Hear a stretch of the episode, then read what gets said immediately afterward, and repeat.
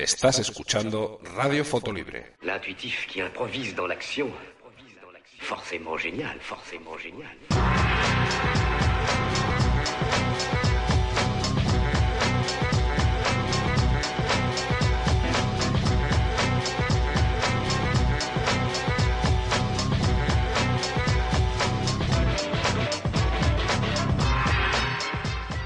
Hola, bienvenidos al laboratorio fotográfico de Radio Fotolibre, al episodio número 15 del podcast de la fotografía libre con software libre.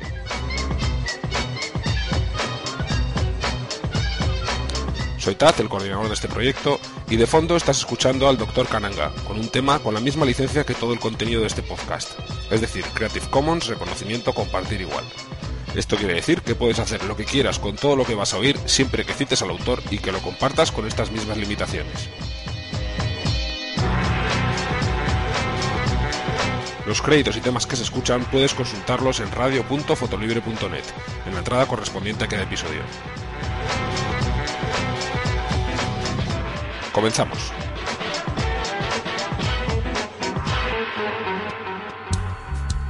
Radio Foto Libre, fotografía libre con software libre.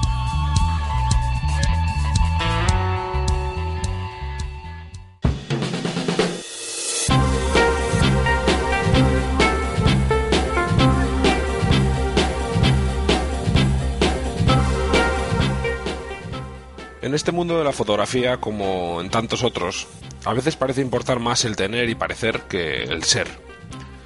Todos hemos sentido envidia viendo el material de algún compañero. Al principio mola que tu cámara sea la más grande, si no es lo suficientemente grande le ponemos una empuñadura para que, para que lo parezca más. Si tu objetivo no es lo suficientemente largo le ponemos un buen parasol para que parezca mayor. Y cuanto mayor sea el flash, también mejor. Y todo esto en una gran mochila aunque nos haga parecer tortugas ninja y además seamos candidatos perfectos para ser víctimas de un robo. Sin embargo, un día te haces mayor y poco a poco vas lamentando el peso que llevas y la pereza que te da quitarte la mochila y montar todo el equipo y te das cuenta de que te estás perdiendo algo y que ya no disfrutas tanto como antes. Y empiezas a reducir el equipo, cada vez menos cosas y más cómodas, y empiezas a entender ese dicho de que menos es más. Y entonces ya no renuevas tan a menudo tu material y resulta que empiezas a entender de verdad cómo funciona tu cámara, sus defectos, sus virtudes, y se convierte en una extensión de tu ojo y notas que tus fotos empiezan a ser mejores, a decir algo. A veces algunos que somos más duros de mollera no lo descubrimos por nosotros mismos, pero nos empieza a llamar la atención que José Figueres utiliza una compacta con muchas limitaciones para hacer sus fantásticas fotos, que el gran Tomás Senabre dispara habitualmente con una pequeña reflex de iniciación con un objetivo de focal fija, o que Luis Miguel Portillo ha aparcado su minúscula Olympus para hacerse con una aún menor cámara sin espejo que cabe en un bolsillo, pero que sus fotos tienen cada vez más alma. Así que gracias Jofial, Tommy e Invi y a tantos otros que os empeñáis cada día en demostrarnos que lo importante en la fotografía no es la cámara sino el camarero.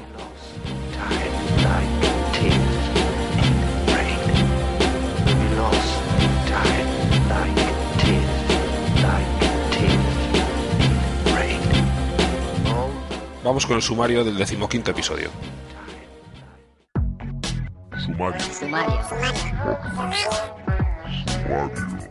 Este mes en el laboratorio de Radio Fotolibre revelamos los siguientes reportajes fotográficos. Charlaremos con un experto en las cámaras que más a mano solemos tener casi en cualquier situación de nuestra vida. En el juego fotográfico del tema del mes, conducido por Manolo, disfrutaremos del podium del mes de julio. Y en el oyente hablador recuperaremos los mensajes que nos habéis enviado estos últimos meses.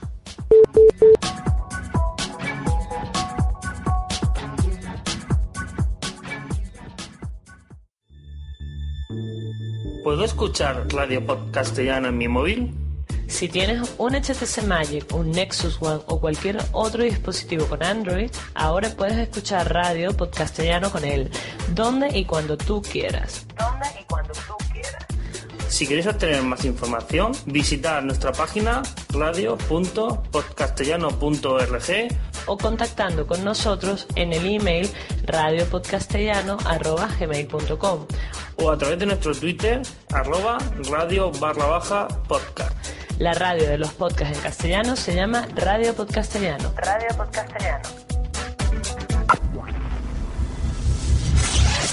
Como comentábamos en el episodio anterior de Radio Fotolibre, el número 14, cuando hablábamos del material para la iniciación en la fotografía, eh, comentábamos que la cámara es un elemento muy importante, probablemente el, segundo más importante después del ojo fotográfico, pero, pero lo cierto es que, se pueden hacer auténticas obras de arte con, casi cualquier tipo de cámara, siempre que conozcamos sus limitaciones e incluso a veces aprendiendo a aprovecharnos de ellas. Por tanto, podemos llegar a la conclusión de que cualquier cosa que pueda captar una imagen es aprovechable, desde la cámara reflex más eh, moderna hasta una caja de zapatos con un agujero. Mediante esta reflexión terminamos también en la posibilidad de que, de que una de las formas que tenemos hoy en día de hacer fotos casi casi en cualquier situación es la de utilizar la cámara de nuestro teléfono móvil, porque normalmente siempre lo tenemos disponible. Esta probablemente es la mayor de sus virtudes. Esto casi casi es un tema tabú en algunos sectores fotográficos eh, de los más habituales, pero como nosotros nos caracterizamos por no ser demasiado clasistas, que digamos, vamos a abordarlo sin complejos. Para ello contamos con la colaboración de una persona que, se ha mostrado muy abierta a participar con nosotros, lo que se lo agradezco desde ya mismo. Se llama Joaquín García, más conocido como Juan García en la red. Es el conductor, el director de Droidcast, el podcast más interesante sobre el mundo Android que hay ahora mismo seguramente en la podcastfera, y su blog correspondiente, donde podéis encontrar muchos manuales es droidcast.es. También publica sus fotografías en un fotolog titulado Desde mi objetivo. La dirección es objetivo.juagarcía.com y su blog personal es diariodepensador.es. Además, es uno de los participantes y co-creador del, podcast diario Trending Podcast, muy conocido también, y escribe en android.com, con un 4 en lugar de la eh, ya veis que tiene una vida online de lo más ajetreada. Todos estos enlaces los podéis encontrar en la entrada que, haremos en el blog de Radio Fotolibre.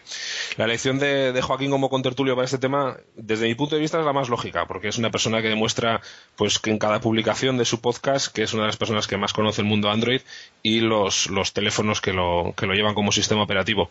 Eh, yo creo que era también una elección lógica desde el punto de vista de que Android es el, dentro del mundo de los sistemas operativos para teléfono móvil eh, probablemente el que más se acerca a la filosofía de software libre, aunque es, un, es una, un tema que crea ciertas polémicas, pero bueno, la realidad es que dentro de los que están ahora mismo funcionando es el que más se acerca a esa, a esa filosofía. Y además, pues eh, Joaquín conoce perfectamente el hardware que llevan estos, esto, este sistema y estoy seguro de que nos va a ayudar a, valorarlo y a, y a, pensar en qué tipo de fotos y en qué situaciones nos va a permitir eh, trabajar. Bienvenido a Radio Fotolibre, Joaquín, y muchas gracias por acompañarnos. Hola, muy buenas tardes. No sé, no sé si estaré a la altura después de esta presentación. ¿eh? Seguro que sí, seguro que sí, porque no creo haber exagerado ni un pelo, la verdad. Oye, cuéntanos un poco, ya lo he, dicho un poquito, pero cuéntanos un poco qué es Droidcast para los que no, conozcan el podcast. Pues Droidcast, yo siempre, siempre que me preguntan y demás digo que es el primer podcast sobre Android en español y hasta hace casi una semana prácticamente el único porque todos conocemos muchísimos podcasts sobre Apple y demás, pero sobre Android, desde que yo empecé, han surgido dos o tres más, pero han ido quedando en el camino y actualmente solamente estoy yo y ahora parece ser que está volviendo puro Android. Entonces, pues es un podcast en el que hablo de mis experiencias en el, en el mundo Android para un nivel medio o bajo, no, no para usuarios que estén muy avanzados en ese sentido entonces, pues tratamos de hablar un poquito de aplicaciones, tratamos de explicar qué son todas esas palabras raras que se relacionan con el mundo Android, como root, ROMs, cocinadas y demás. Y de vez en cuando, pues también charlamos con, algún desarrollador. Y lo que tratamos es acercar un poco al usuario que acaba de llegar a Android y a los que son usuarios no muy avanzados a todo este mundo Android que es tan apasionante es un, el complemento perfecto, desde luego, para redcast.es, ¿no? Porque además de ser el blog que alberga el podcast, hay muchos eh, artículos que son propiamente exclusivos del blog, con manuales precisamente de, cómo rotear determinados terminales. Sí, aparte de lo que es el podcast, tenemos tanto artículos escritos como, como vídeos, o ya sea haciendo, llevando a la práctica esos manuales que solemos decir hablados en el podcast o bien escritos y, un poquito de todo. En multimedia totalmente, texto, audio y vídeo. Oye, Joaquín, cuéntanos un poco cómo llegas al mundo Android y por qué, te, por qué decides eh, hacerte con un, con un teléfono Android frente a otras opciones. Pues ya lo expliqué en- al principio de Droidcast. Yo antes de tener el- mi primer Android, que fue un HTC Magic, a los principios de, de Android, pues tenía un Nokia N95 y era de, los de las pocas personas que tenía conexión a Internet en aquella época. La mayoría de la gente solamente utilizaba el Wi-Fi, los que utilizaban. Y aprovechando una, una oferta de Vodafone que me daban unos meses gratis y demás, me decidí a, poner Internet en el móvil y empecé a utilizar Twitter por aquella época. Y aquello de tener un teclado con los numeritos del 1 al 9 me parecía que no, no iba conmigo. Y eh, empezó a sonar un, un sistema operativo de Google, más que de Android y de sus bondades. Yo me fiaba del tema de Google y eh, decidí comprarme mi primer móvil con Android y fue también una época en la que hubo una gran revolución en el mundo de la poscafera y entonces pues aproveché eh, que no había ninguno sobre Android para yo mismo ir aprendiendo a la vez que iba, entre comillas, enseñando a otros usuarios nuevos. Entonces los primeros episodios de Android se iba viendo, si, si echáis un vistazo eh, o una escucha atrás, eh, iréis viendo cómo hay multitud de errores y de incongruencias, pero eh, es lo que yo decía.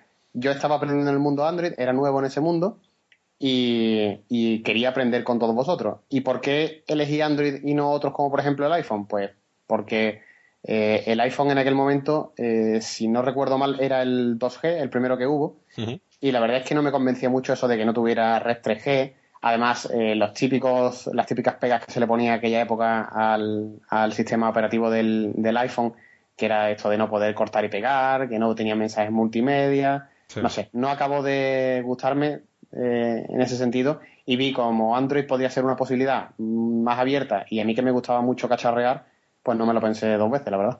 Por eso sí, ¿no? A la gente que le gusta trastear un poquito, eh, Android desde luego les va a dar la oportunidad de pasar muchísimo tiempo jugueteando con su terminal, ¿verdad? Sí, sí, vamos, yo llevo dos años y pico largos con Android y sigo aprendiendo cosas nuevas. Aquí te dan la posibilidad de hacer todo lo que tú quieras de una forma sencilla, aunque parezca que no. Sí. Y quizás el- los primeros pasos, el quitarse el miedo y el, el conseguir ese famoso acceso root, es el que más miedo da. Pero una vez que hemos conseguido pasar ese escollo, ya todo lo demás es, es la seda. Es fácil y hay una gran comunidad que te permite no solamente poder, poner tu dispositivo a tu gusto, sino aprender qué es lo que estás haciendo, comprender qué es lo que estás haciendo. Eh, depende también de las características de, de cada uno, de lo avanzado que sea eh, eh, y tu nivel pero te, te, te ayuda mucho a aprender eh, y a comprender qué es lo que estás haciendo. Oye, una vez que, que trasteamos ya con, que, que hablamos de trastear con el sistema y con los teléfonos, vamos a centrarnos un poco, a, llevar un poco el tema ya hacia lo que, a lo que nos ocupa aquí en Radio Fotolibre. Dentro de, del, tú conoces precisamente porque haces un montón de pruebas y porque te gusta cacharrear con estas cosas y sobre todo también porque al tener un blog y un podcast, yo creo que se intercambia mucha información contigo a través de la gente que te hace preguntas y que te obliga muchas veces, supongo, a estudiar pues terminales con los que no tienes un contacto físico, pero que pues eh, intentas bucear por la red para contestar a la gente que te, que te hace alguna pregunta, supongo. Eh, ¿Te parece que hoy en día, dentro de, de las, de los teléfonos, de los terminales que llevan Android, de los smartphones, la cámara es uno de los, la cámara de fotos y de vídeo, lógicamente, es uno de los extras importantes en el, en el diseño de un teléfono? ¿Es un factor que tiene la gente en mente a la hora de elegir el modelo? Eh, sí y no. Es decir, por ejemplo, en mi caso no es, es un factor eh, diferenciador. ¿Por qué? Porque llevo muchos años, eh, desde que tenía las cámaras reflex analógicas y demás, haciendo fotografías y simplemente por las características que te dan en un papelito cuando te venden un móvil, no puedes tú comprender cuál va a ser la categoría de esa cámara, por muchos megapíxeles que le pongamos. Pero sí entiendo que hay muchísima gente eh, a la que esos megapíxeles pues pueden ser el- un producto diferenciador entre un móvil u otro. Es decir, si yo me compro un móvil que tiene una cámara de 5 megapíxeles y el tuyo es de 8, pues tu cámara es mejor que la mía, aunque después no tiene nada que ver.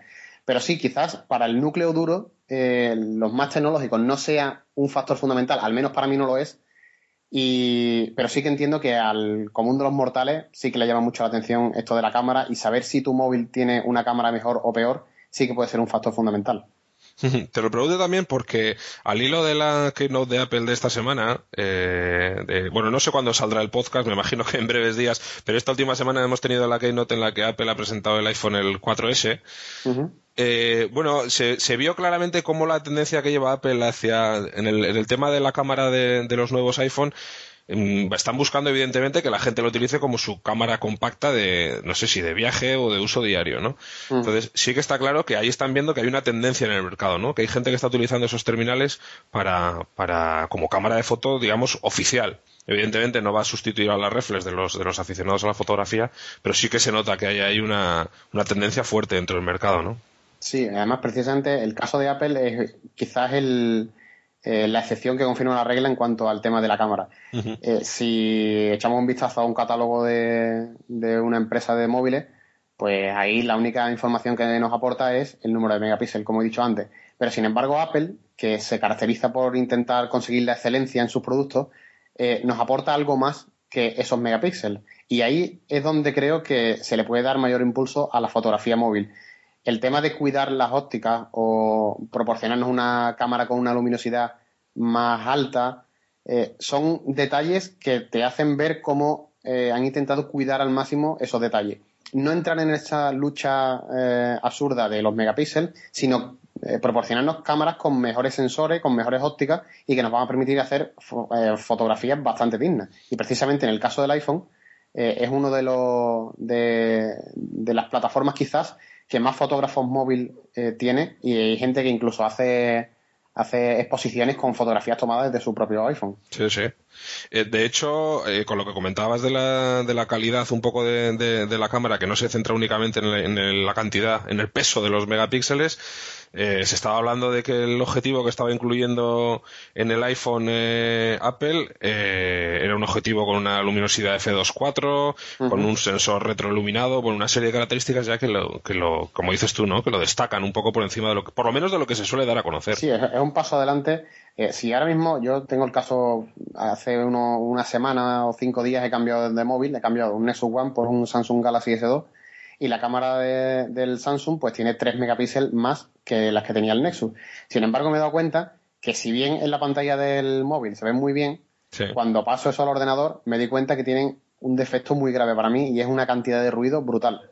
Entonces, estos, estos aspectos que en un principio no se tienen nada en cuenta, eh, a la larga eh, te hacen replantearte todo este tema eh, y pensar un poquito más en qué es lo que importa realmente en esas cámaras. Por lo que me dices, no, no eres de los que usa el teléfono como, cámara frecuentemente o, por lo menos. Sí, sí, la, uso mucho, pero. Mm, a ver, ¿cómo explico esto? Eh, son fotografías muy, muy casuales. Eh, la verdad es que hago muchísimas fotografías con el móvil, muy casuales, pero también es verdad que el nivel de exigencia que le eh, pongo a mis fotos con el móvil no son tan altas como las que le puedo pedir a una reflex o incluso a una, a una compacta eh, digital. Y sí que es verdad que la tendencia últimamente, si echamos un vistazo a las redes sociales y demás, estamos dando nos estamos dando cuenta como la fotografía móvil se está enfocando mucho más hacia lo artístico que hacia la calidad técnica de las mismas. Es decir, eh, han salido muchas redes sociales, como pueden ser, por ejemplo, Instagram, que es la más famosa, eh, en la que el valor añadido que se le da a esas aplicaciones que están unidas a las redes sociales, son filtros que eh, te hacen que la calidad técnica de la fotografía importe muy poco y pase un segundo plano. No sé si tienes la misma percepción que yo. Sí, sí, a ver, eh, lo que está claro, me da la sensación, porque el otro día estuve precisamente preparando la entrevista, un poco navegando por, la, por el Android Market para ver qué aplicaciones para fotografía había y todas, o, la gran mayoría, son lo que dices tú, ¿no? Eh, aplicaciones que lo que hacen es aplicar filtros para, para reforzar, no sé, no sé si, si, está bien decirlo así, ¿eh? pero bueno, es un valor artístico que no hacía más que recordar, recordarme continuamente a la homografía. Exacto. O sea, continuamente. O sea, hay muy pocas aplicaciones que no sean para conseguir un efecto de ese tipo. Además hay, aparte, eh, sí es verdad, la, la lomografía es una de las más de las más frecuentes y sobre todo también el HDR está muy de moda en estos tiempos y, quizás sea una forma de enmascarar las deficiencias técnicas que puedan tener estas cámaras. Porque claro, si tú dices que esa, esa fotografía es así artísticamente, entre comillas, eh, cuando tú ves algo con ojos artísticos, no estás juzgando su calidad eh, técnicas. Entonces, pues ahí te sales airoso cuando a lo mejor la fotografía es una porquería. Sí. Entonces Sí, sí. yo creo que están un poco enmascarando y también es un, es un fenómeno social. Eh, a lo mejor esto dentro de un año eh, no tiene sentido esta conversación. Claro. Pero sí que es verdad que, que actualmente se está, quizás por lo que decíamos antes, porque la calidad de los, de los objetivos de las cámaras, eh, de los móviles, es que tam- tampoco entiendo que sea una cosa que, que lo hagan aposta. Es que en 7 o 8 milímetros que ocupa mi móvil de grosor, tampoco se puede pedir gran Claro. cosa, la verdad. Claro, claro. Entonces, sí, yo hago muchísimas fotografías, pero sí es verdad que las mido con un distinto rasero. Eh, yo no las guardo, yo tengo muchas copias de seguridad de mis fotografías eh, de la cámara reflex y demás. Y las del móvil no hago esas, todas esas copias de seguridad ni nada. Simplemente a lo mejor las subo a, Dro- a Dropbox o a alguna red social o a Picasa, pero no hago, no hago ese hincapié porque veo que no tienen una calidad suficiente como para, para mm, dar ese, ese paso. Pero sí es verdad que hay, como decíamos antes, hay gente que se dedica incluso a hacer exposiciones de fotografías hechas con el teléfono móvil y hay una, un blog de un colega también de Forandro y demás que se llama Fotografías Móvil y que recopila eh, aplicaciones para teléfonos móviles y fotografías tomadas con teléfono móvil. Y yo sé que es verdad que ahí he participado unas cuantas veces.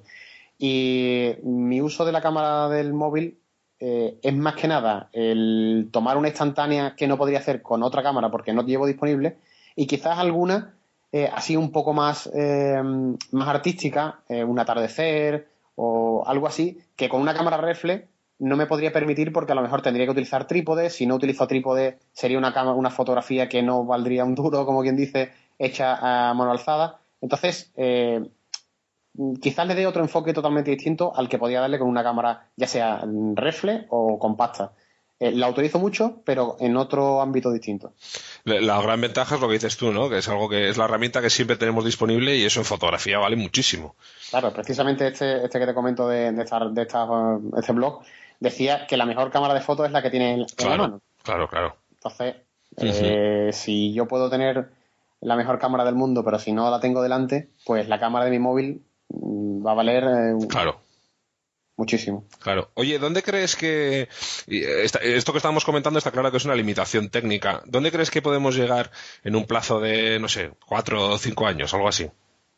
Pues yo creo que se ha avanzado muchísimo y yo le auguro un buen futuro a las cámaras de los móviles.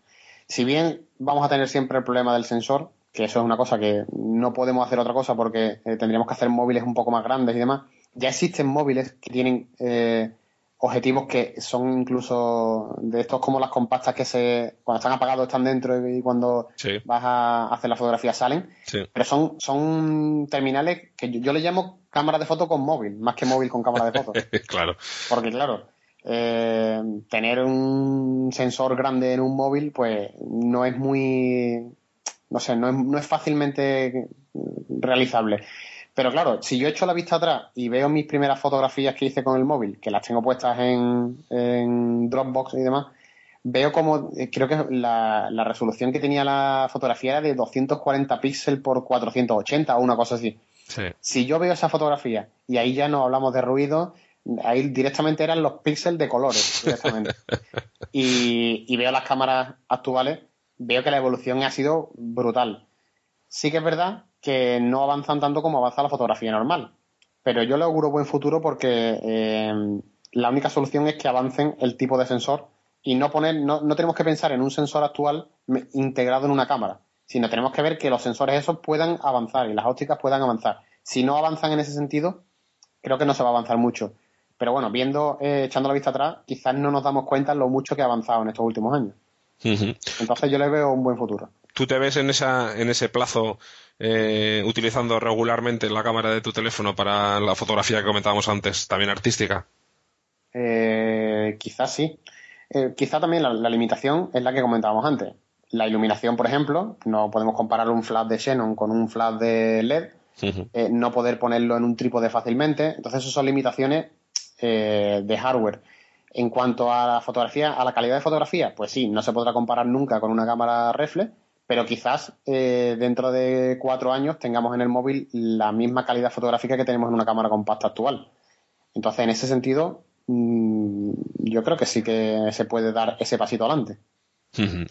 Oye, una de las de las ventajas que tiene el, el tema de, de utilizar eh, la cámara de fotos del teléfono móvil dentro de un entorno de trabajo como puede como el que nos aporta Android con aplicaciones dedicadas para fotografía y tal eso también otra gran ventaja frente a las cámaras compactas ¿no? que, que siempre tienen Claro. filtros creativos pero estás limitado al firmware de, de- de la propia cámara ¿no? Exactamente. y además la conexión, la conexión a internet claro eh, es un plus increíble. sí, y el geoposicionamiento de las fotos que también hay mucha gente que hace uso de ello ¿verdad? Exacto. Mm.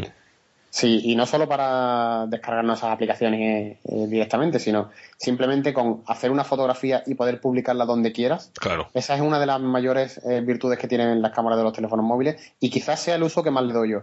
Eh, yo no subo las fotografías directamente a Facebook o a Twitter, bueno, a Twitter sí, pero utilizo algunas aplicaciones como pueden ser PicPlace, que no sé si la conocerás, sí que nos permite, además de hacer eh, ponerle algunos filtros, como decíamos, el típico en blanco y negro, en sepia, envejecida, lomografía, alto rango dinámico, lo típico. También nos permite publicar de un tirón esa fotografía en diversos, en diversas redes sociales, ya sea en Twitter, en Facebook, en Posterus, eh, a través de email, en Dropbox. Entonces, eso sí que es un plus que las cámaras digitales no tienen y creo que no van a tener a no ser que nos metamos en, en cámaras de un, de un alto nivel y que puedan tener, por ejemplo, metidas una SIM o algo así. Porque claro, eh, ese plus solamente se podría conseguir con una tarjeta SIM a la que pudiéramos conectar a internet o bien haciendo el típico tethering desde el móvil a la cámara digital. Pero Sí. ya sería eh, eh, utilizar el móvil. Entonces, creo que ese, ese plus que te dan las redes sociales y, e internet en el móvil, creo que es el efecto diferenciador y el por qué lo uso yo más. Eh, y no tanto como almacén de fotografías o como tomar fotografías por tomarlas por guardarlas, sino eh, estas fotografías que tomo son más para eso, para publicarlas en el momento y darle más un, valor social. Incluso, incluso un valor informativo, ¿no? Porque mucha gente que está utilizando el posteo de fotos en Twitter y así, bueno, todos sabemos la, la potencia que, que tiene Twitter, la importancia que tiene a nivel comunicativo mundial y evidentemente pues el tema de la foto es un, es un valor añadido también muy potente, ¿no? Claro, es lo, es lo que se comentaba siempre de una imagen vale más que mil palabras. Claro. En caso de Twitter. Pues que eh, 140 puede- caracteres. Exactamente. Eh, además hay una frase muy típica de, de Twitter, de la comunidad, que es si no hay fotos, no hay tweet. Es decir, que no vale que tú cuentes algo Sí. si no pones una fotografía. Entonces, eh, eso de contar un hecho que te ha ocurrido, pero sin pruebas, como que no está muy bien visto. Entonces siempre te ponen el no fotos, no tweet. Y en este caso, pues, eh, te permite eh, comunicar muchísimo con una sola imagen y en cuestión de segundos. Ujú. Oye, ahora cuando, cuando tú haces ese, ese proceso de, por ejemplo, de hacer una foto, aplicarle un filtro, subirla a diferentes redes sociales simultáneamente, en todo ese flujo de trabajo, ¿hay alguna cosa que tú eches de menos que cada vez que lo haces dices, joder, a ver qué día desarrollan esta función o esto que quiero hacer yo ahora? Uf, pues una cosa que sí que, vamos, no es exactamente eh, como tú dices, pero una cosa, por ejemplo, que he hecho mucho de menos es que cuando se sube, por ejemplo, una fotografía a Facebook mediante esta aplicación Pic- PicPlace, se sube y se postea en el muro, pero no se queda almacenada como una fotografía en tus álbumes. Eso sí que es una cosa que me gustaría y que siempre que lo hago, es lo típico, te haces una foto con la familia, venga, voy a publi- publicarla en Facebook para que todo el mundo la vea. Pero claro, te das cuenta como tu familia, la mayoría de los mayores tienen Facebook, eh, pero tienen un nivel bajo Sí. y ellos están buscando para etiquetarse y no se pueden etiquetar. Entonces, en ese sentido, sí, tendría que entrar en la aplicación de Facebook, subirla y demás, pero es una cosa que sí que me, que me gustaría poder tener. Y otra cosa que sí que eh, está disponible, por ejemplo, en terminales con iOS y que no tanto, no está muy desarrollado en ese sentido en, en Android, es la posibilidad de, de hacer, mm, digamos, montajes con la fotografía. Lo típico de eh, ponerte, hacerte una foto y que aparezca tu cara en un cartel publicitario o en el cartel de, o en un cuadro que está pintando un pintor. Eh, de, estas, de este tipo de, de fotografías, de fotomontajes así más divertidos quizás, eh, adolece un poco el market de Android y sí que es verdad que le veo eh, una carencia en este sentido respecto a Android, a iOS, por ejemplo. En- pero vamos, en cuanto a cosas más técnicas y demás, no se me ocurre ahora mismo eh, nada. Supongo que de todas formas también estos este tipo de cosas son a veces limitaciones del propio iba a decir del propio sistema no pero del propio soporte no porque yo me imagino que ahora con el tema de las tablets que llevan eh, la última versión de Android es probable que empiecen a aparecer otro tipo de aplicaciones mm, más potentes no sé si más potentes pero más precisas a la hora de realizar pues incluso tratamiento fotográfico ¿no? de, las imágenes simplemente porque la superficie de, trabajo es mucho mayor claro. Claro y la resolución también influye mucho no es lo mismo hacerlo en una pantalla de 800 píxeles que en una de 1200 o 1400. En ese sentido, eh, creo que la, la, potencia de las aplicaciones no está tan no está tan mermada por la potencia de los terminales, que son muy potentes, sino por el tamaño de la pantalla y la precisión. es decir, no es lo mismo eh, retocar con un ratón que con un dedo. Y si bien en un principio podría ser más natural retocar con un dedo, la precisión que tenemos en la pantalla capacitiva actual no es la misma que la que podríamos tener con una tableta o con un ratón. Y ahí sí que le veo yo que las tablets pues están dando un pasito adelante gracias a esa gran resolución que están teniendo. Y en cuanto a la potencia, sí, realmente creo que no es, no es problema de potencia, porque los móviles tienen ya procesadores de doble núcleo y son mucho más potentes que muchos netbooks de los que vemos a diario. Sí, sí, son, desde luego son una herramienta muy importante, ¿no? Las, las nuevas tabletas que van con, bueno, creo que las, las últimas llevan la versión de Android de Honeycomb ¿no? 3.1 es la última versión, me parece. Sí, de 3.0 a 3.2, que depende de la, de la tableta, son todas variedades de Honeycomb, y está próximamente a salir la versión Ice Cream, que será la unificación de teléfonos y, y tabletas en un solo sistema operativo. Pero sí, sí, eh, ese, ese pasito de Honeycomb eh, está propiciando que se mejoren muchas aplicaciones. De hecho, ya en, en, iOS está, han sacado un paquete bastante interesante Photoshop con herramientas muy potentes y yo creo que en, Android están al caer también. Y, y, lo que lo decía también porque es que son un, un portafolio estupendo, ¿no? A la hora de manejar una, una base de, datos de fotografías que podamos enseñarlas a la gente, o que una persona que se dedica profesionalmente a la fotografía, llevarlo para enseñar sus fotos a los clientes, es, es un soporte estupendo, vamos. Da un toque muy profesional, muy vistoso, y, y eso de enseñarle a tus clientes tu, tu álbum de fotos, tu portafolio, creo que queda, da un plus de profesionalidad Hmm. y, te aporta unas características y un diseño eh, que la verdad es que te hace ganar mucho la fotografía. Cómo, cómo puedes tenerla todos al alcance de la mano, cómo el cliente puede hacer zoom, puede simplemente con dos dedos o pasar de fotografías tan fácilmente. Creo que está muy por encima de los álbumes eh, analógicos. Y bueno, aunque la calidad de una fotografía analógica eh, quizás todavía a los más románticos les parezca que es un poco más buena que una fotografía digital, para un, profesional de la fotografía que tenga que transportar un gran volumen de fotos y demás, es una herramienta ideal, por, sobre todo por su capacidad y su versatilidad. Es que desde luego, lo que comentabas tú, el, tema del, tacto, de la sensibilidad de un papel fotográfico, pues es otra cosa, ¿no? Pero, pero cualquiera que haya visto en una tableta con una pantalla de buena calidad, que haya podido estar visualizando algunas fotografías eh, la verdad es que la sensación es impresionante, porque además hay pantallas, eso, que de una calidad tan buena que a veces las fotografías lucen incluso mejor de lo que son, ¿verdad? Por los contrastes tan fuertes que tienen y...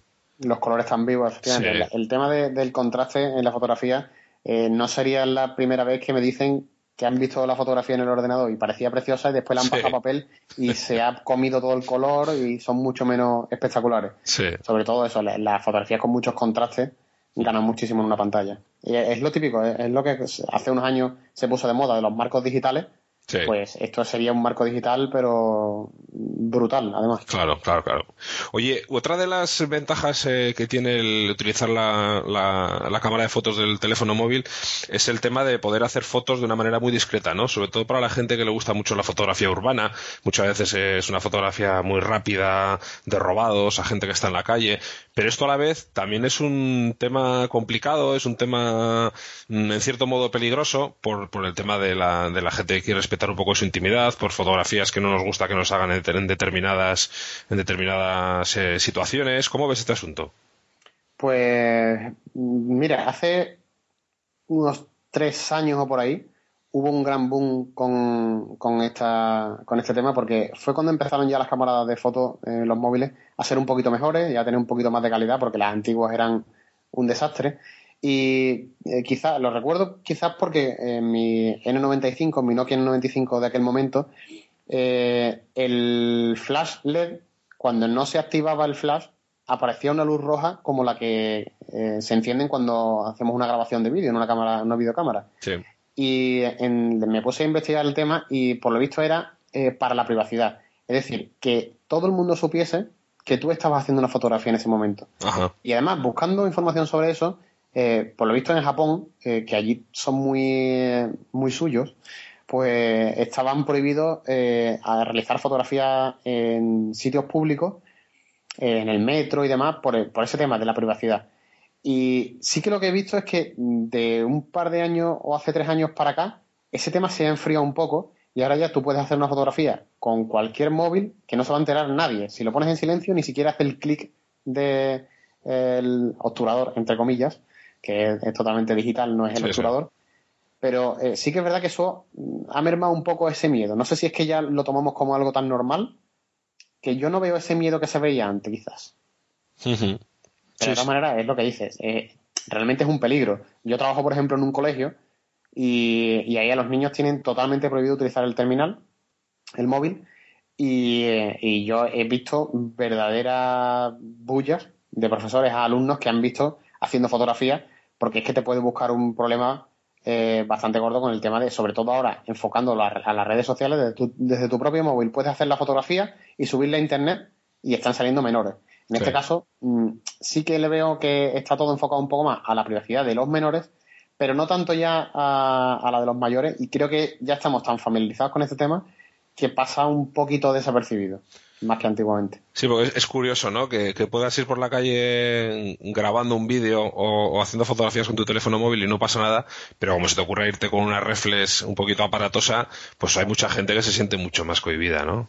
Claro, y eh, sí, es que eso me ha pasado eh, lo típico, cuando estás haciendo fotos para, en mi caso, el Fotolog, eh, hacer una fotografía porque te gusta el paisaje y te gusta una persona en concreto que está pasando por allí y que lo ves artístico, Sí. y, y eso se, entre comillas, criminaliza un poco porque parece que es que le estás haciendo fotos a una persona cuando a ti realmente, que sea esa persona o que sea otra, eh, te da igual, que forma parte, es un elemento más del, del paisaje. Sí. Y sí que es verdad que no es lo mismo sacar un móvil y hacer una pequeña foto que sacar una reflex que impone bastante más, la verdad. Está claro. Por eso seguramente es que la gente que, que hace mucha fotografía urbana y robados utiliza precisamente, pues, eh, no sé, desde cámaras telemétricas hasta cámaras mucho más pequeñas, ¿no? Que las, que las reflex, eh, pues eso, con su empuñadura, con un objetivo grande. Está claro que, va por ahí. Sí, vamos, yo, incluso eh, hay gente que me, a lo mejor queriendo hacer una fotografía a un paisaje urbano, eh, se sentían quizás un poco violentos y demás, y he optado por directamente no ponérmela en el ojo, sino tomar Claro. 5, 6, 7 fotos en ráfaga y diciendo, bueno, alguna saldrá bien y así Sí, por lo menos me dejan tranquilo y no, no me van a poner pega. Hmm. Oye, eh, buscando también la documentación para el tema de la entrevista, he visto que hay algunos concursos y rallies fotográficos en los que, bueno, desde siempre ha habido diferentes categorías y ahora está incluso empezando a aparecer, ya desde hace un par de años, eh, categorías para cámaras de teléfonos móviles. ¿Qué te parece la idea? ¿Cómo lo ves? Me parece genial. Y de hecho, eh, eh, hace poco estuve en un instituto y, había un concurso para, para chavales de, me imagino que 17, 16, 18 años, en el que sorteaban un buen premio eh, en un concurso de, de fotografías con, con cámara eh, de móvil. Y además hacían mucho hincapié en que no estuvieran retocadas, que no pasasen por un ordenador, sino que directamente fueran del móvil. Sí. La verdad es que eh, es lo que te decía antes. eh, hay gente que, que ha hecho exposiciones profesionales desde cámaras de fotografías que han hecho con su cámara del móvil. Y creo que es, eh, es lo mismo que comentábamos al principio. Si no lo intentamos comparar con la fotografía reflex o la fotografía, entre comillas, profesional o más seria, creo que es una disciplina muy interesante porque es muy versátil y puedes tocar todos los palos que quieras. Y además es incluso la puerta de acceso, ¿no? Para mucha gente hoy en día, Claro, sobre todo gente barato. joven, claro, porque, hombre, hoy en día comprarte una cámara un poco decente, pues ya requiere un desembolso. Aunque muchas veces la verdad es que utilizamos teléfonos que son bastante más caros que las cámaras que utilizamos luego para hacer fotos, Exacto. pero, pero bueno. Oye, vamos a hablar un poco de, tu fotografía, de las fotografías que podemos encontrar en, en objetivo.joagarcía.com. Estaba echando un vistazo. Eh, ¿Qué buscas con las, fotografías que tienes en tu fotolog? ¿Por qué, ¿Por qué empezaste con un fotolog?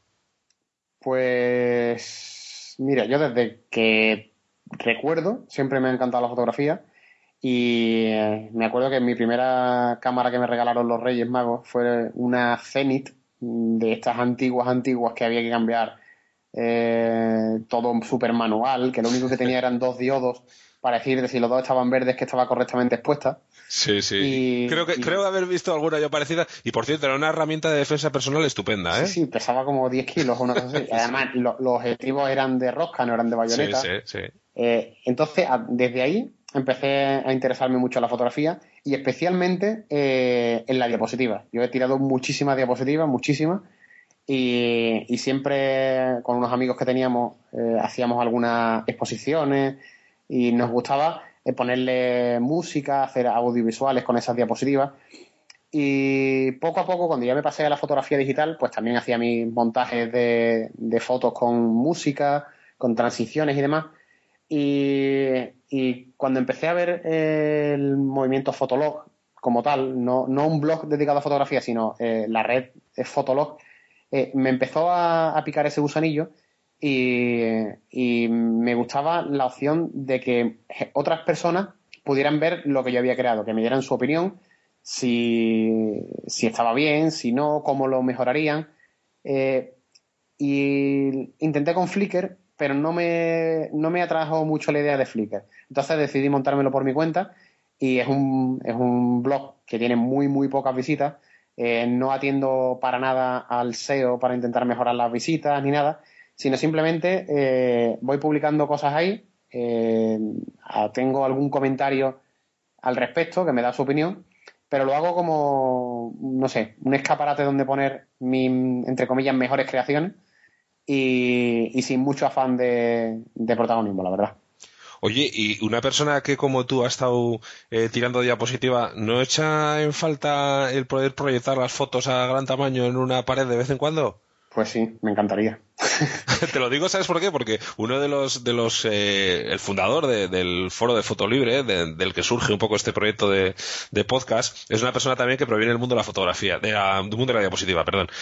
Y, bueno, es una cosa que siempre comenta, ¿no? Que le echa en falta el poder proyectar, que le encanta la fotografía digital, pero que echa mucho en falta esas eh, veladas, ¿no? Con la, con la luz eh, apagada, proyectando las fotografías a gran tamaño en, la, en una pantalla en su casa.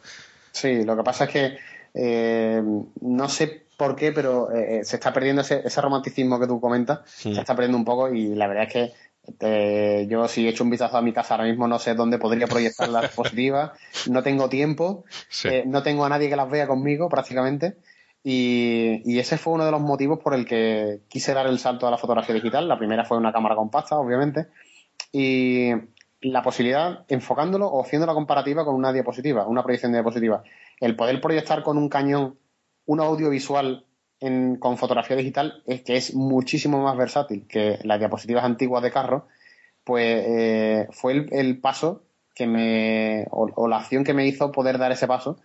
Y la verdad es que sí, que ahora añoro un poco eso, ese sonido y esa, esa imagen de las diapositivas proyectadas en, en la pared o en la sábana si no tenías ninguna pantalla. La verdad es que sí, que la he hecho un poco de menos ahora.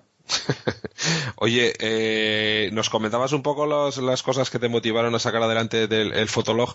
Aparte del Fotolog, ¿compartes eh, tus fotografías o tus conocimientos fotográficos en alguna comunidad, en algún club eh, o en alguna asociación fotográfica física real? Mm, no, soy, estoy registrado, por ejemplo, en Nikonistas, cuando me compré la cámara pero soy más eh, de visitar y leer que de, que de escribir, la verdad. Porque eh, además mm, soy un fotógrafo a rato, como digo yo. Eh, últimamente nada más que hago fotografía un domingo sí, otro no, cuando me voy a dar un paseo con mi señora al centro de mi ciudad y o cuando hay un evento así un poco más especial. Pero no me permite, por mis horarios y mi ritmo de vida, no me permite profundizar en, en nada concretamente. Y la verdad es que no, mm, eh, no me siento en mi etapa actual como para poder dar consejo o recibir consejo porque no sé si, si podría llevarlo a cabo, la verdad. Y eso, me, me paso de vez en cuando por, eh, por niconistas.com, pero más para leer y aprender algo que me haga falta en ese momento que por eh, mantener o, o ser usuario de un foro como, como tal, siendo un usuario activo tanto en lectura como en escritura. ¿Y te parece que estos, este tipo de foros virtuales han matado a las asociaciones fotográficas tradicionales de las ciudades? Sí, no. Lo que pasa es que yo, por ejemplo, no he, no he participado nunca en eso, pero sí que tengo conocidos aquí en, en Sevilla que, que quedan unos cuantos amigos de Twitter y se van a hacer fotografías por, por la ciudad. Y, y eso sí que eh, muchas veces cuando pensamos en las redes sociales, en Internet, pensamos que, que está acabando con la vida 1.0, pero quizás de, eh, de esta forma lo que se está haciendo es seleccionando un poco al mundo en el que quieres vivir. Y estas redes sociales están permitiendo que gente que a lo mejor no conocía a nadie que le gusta hacer la fotografía porque en su entorno no, no haya nadie que le guste, pues está permitiendo cómo eh, conocer a través de Twitter, por ejemplo, a otras personas que tienen sus mismas inquietudes y que viven en su misma localidad y poder hacer cosas juntos. Entonces, estas eh, comunidades sí que están aflorando últimamente y ahí, vamos, yo sé que en Sevilla hay quedadas de, de fotógrafos aficionados que van a dar paseos por, por la ciudad o por donde sea para echar una, una fotografía en común. Oye, eh, para cerrar un poco la, entrevista, eh, eh, de- digamos que además de- del tema de la fotografía, de- del mundo Android, eh, tenemos, tienes en la, en el podcast, que yo recomiendo a todos, de verdad, a toda la gente que le interese el tema de, de los sistemas operativos para teléfonos móviles, incluso la gente que no tenga Android, os recomiendo de verdad encarecidamente escuchar Droidcast, eh, entre otras cosas, además, porque tiene el, tiene el premio al mejor podcast tecnológico del año pasado y es uno de los candidatos a obtenerlo de nuevo este año en las JPOD 2011. Eh, quiero decir con esto que tiene una calidad pues más que contrastada, que no os voy a estar recomendando ningún podcast en el que vais a perder el tiempo. Tienes también otra afición interesante que a veces la mezclas con la de con el en el podcast de Android, que es eh, la sección de cervecita en el paddock. Exactamente, en la Fórmula 1. Pues sí, es que si el, el que no conozca Droidcast, pues eh, tiene dos partes, la, la parte principal o inicial, que es sobre Android, y después tiene la segunda parte, que es un, un cajón desastre, una parte libre que yo le llamo, en la que se puede hablar de cualquier tema, hemos hablado de todo, de seguridad informática, de bonsai, de Fórmula 1, de fotografía, y sí, una de las recurrentes, la- las dos recurrentes son fotografía y Fórmula 1, son las que más se, se han repetido. Y sí, la, la Fórmula 1 es otra de mis grandes mm, pasiones y, y la verdad es que sí, que aprovecho de vez en cuando para tomar una cervecita en el paddock con los colegas y comentar un poquillo de Fórmula 1. Muy bien, pues mira, y la gente de. Yo estoy seguro que entre la gente que nos escucha habrá mucha gente que le interesa también el mundo de la Fórmula 1, así que ya saben dónde pueden pasarse un ratito también para, pues como dices, como dice el propio título de la sección, para tomarse una cervecita contigo.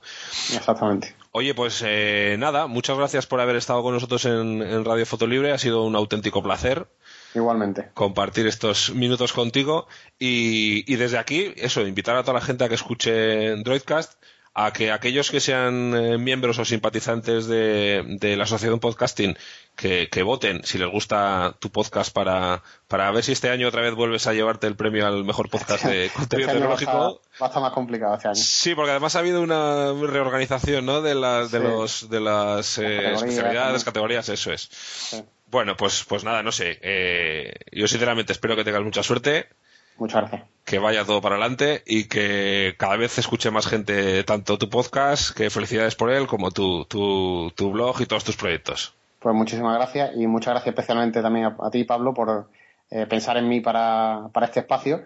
Y te, te devuelvo el guante, así que ya sabes, cuando quieras hablar de fotografía o cuando eh, se tercie, pues te, me pondré en contacto contigo por si quieres participar tanto en Fórmula 1 como en fotografía. Pues a tu entera disposición. Un placer, Joaquín. Muchas gracias. Un saludo. Chao.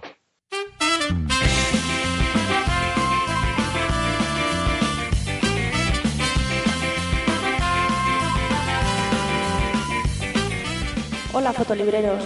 Recordad que podéis enviar vuestras colaboraciones, sugerencias o las respuestas del cuestionario a podcast.fotolibre.net. También os agradeceremos los comentarios en radio.fotolibre.net o en ivox.com, desde donde podéis descargar los episodios del podcast. Y si lo preferís podéis suscribiros al feed para no perderos ningún episodio.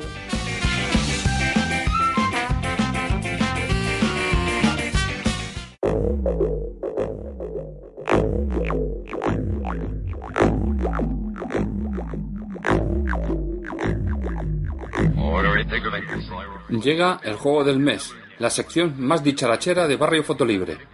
Soy el reportero Manolo y os traigo los resultados de la edición de julio.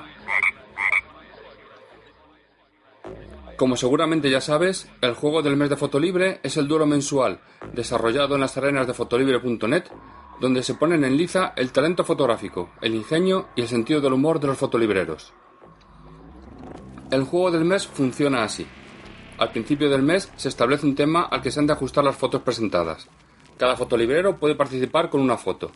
Al finalizar la convocatoria, los usuarios de Fotolibre votan cada foto de 0 a 10 puntos y se establece un podio con las tres mejores. El ganador tiene como premio elegir el tema de una convocatoria futura, ilustrar la portada de este podcast y explicar el mismo las circunstancias en las que tomó su foto.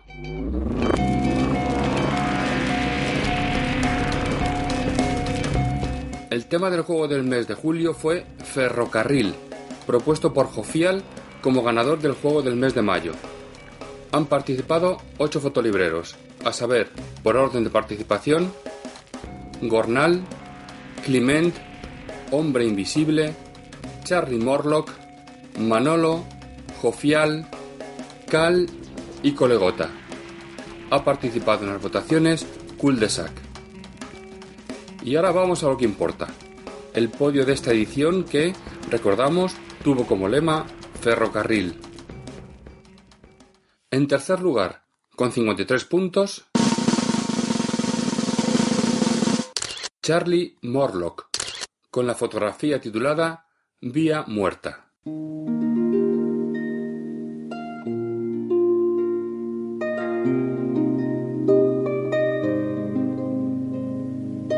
La fotografía que nos ofrece Charlie es un plano corto, casi un macro, en picado, tomado seguramente con una focal larga y presentado en blanco y negro. Salta a la vista inmediatamente un raíl que atraviesa de forma muy precisa la diagonal suroeste-noreste.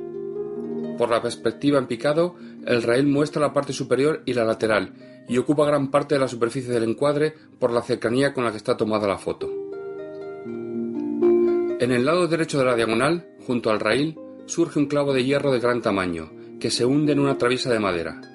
Al lado de este hay un tornillo típico de vías férreas, del que se ve solo su cabeza, cónica por abajo y rematada por un saliente cúbico. Tanto el raíl como el clavo como el tornillo se ven con gran deterioro y corrosión, con el hierro picado y desgastado, y la cabeza del clavo ya sin forma circular. Efectivamente, parece que se trata de una vía abandonada, tal y como sugiere el título, vía muerta.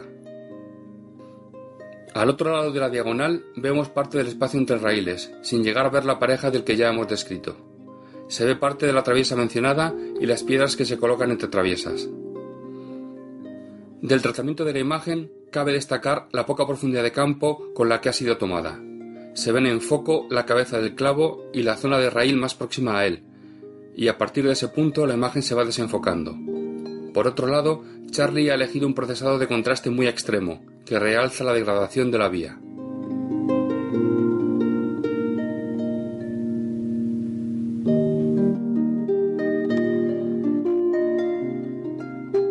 En segundo lugar, con 55 puntos, Hombre Invisible, con la fotografía titulada Correspondencia de líneas.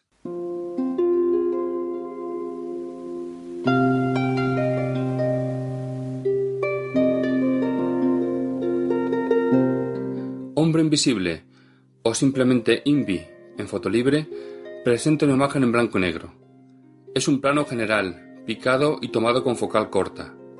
Muestra el andén de una estación, más bien su suelo, incluyendo el foso de los raíles, los mismos raíles, las traviesas de hormigón y el andén opuesto. Merece la pena reseñar en este punto que no hay otros elementos físicos en el encuadre. La perspectiva de la foto es tal que los raíles, el foso y los bordes del andén cruzan el encuadre en diagonal, igual que en la foto de Charlie Morlock de suroeste a noreste. Pero la perspectiva hace que todas las paralelas involucradas tiendan a converger en el punto de fuga, situado en algún punto más allá del ángulo noreste. El fotógrafo se sitúa cerca del ángulo suroeste. Pero la foto llama la atención por la curiosa iluminación de la escena. Un haz de luz solar irrumpe por la diagonal opuesta, entrando desde el ángulo sureste y convergiendo por perspectiva en la esquina opuesta noroeste, de forma similar a las líneas de los raíles en la otra diagonal, llegando por tanto al anteno opuesto a aquel donde se sitúa el fotógrafo. Pero lo interesante es la presencia de sombras lineales en mitad de la franja luminosa, las cuales la atraviesan siguiendo las líneas de convergencia de esta. Estas sombras, que se adivina que son sombras de barras verticales paralelas, siguen la franja luminosa solo hasta antes del foso de los raíles, excepto una correspondiente a una farola que sí llega al anteno opuesto. Sin duda, por la longitud de las sombras, estamos en horas próximas al amanecer o atardecer. En definitiva, y como sugiere el título, correspondencia de líneas, un hermoso juego de líneas diagonales, con la dificultad adicional de jugar con líneas convergentes y no paralelas con dos puntos de fuga.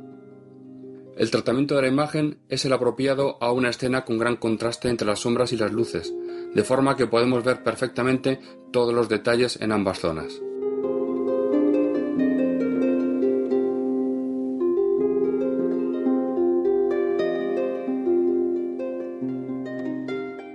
Y, finalmente, el ganador del juego del mes de julio de Fotolibre, con 59 puntos,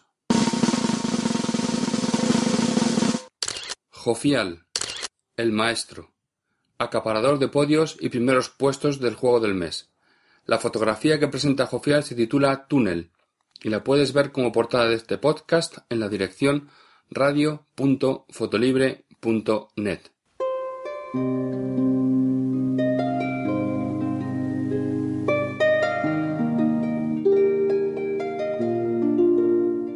Como en el juego del mes de mayo, donde también fue ganador, Jofiel nos presenta de nuevo un prodigio de minimalismo que va a ser muy rápido de describir. Es un plano general, en blanco y negro, tomado con un angular. Para ponernos en situación, tengo que decir inmediatamente que, como sugiere el título, la foto está hecha en el interior de un túnel de ferrocarril, con lo que implica esto acerca de las condiciones de luz.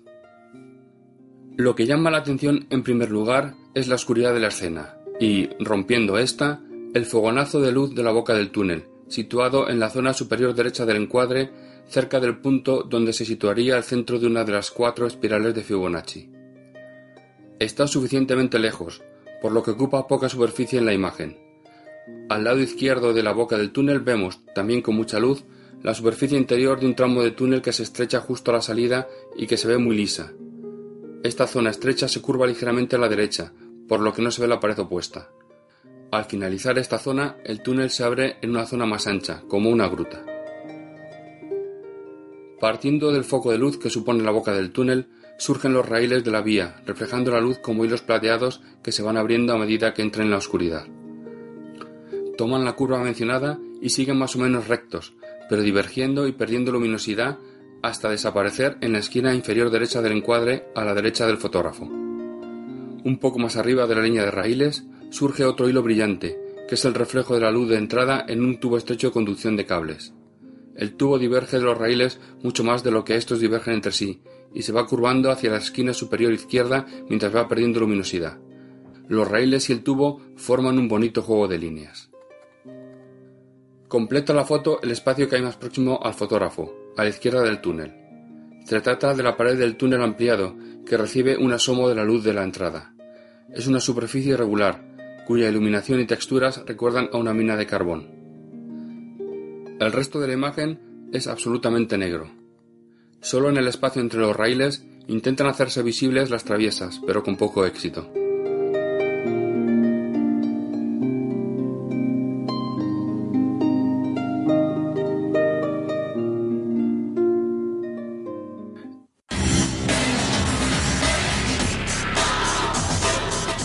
Esto ha sido todo por mi parte. Os dejo ahora con el maestro, Ofial, y yo me despido hasta la próxima edición del podcast de Radio Fotolibre. Salud y fotos.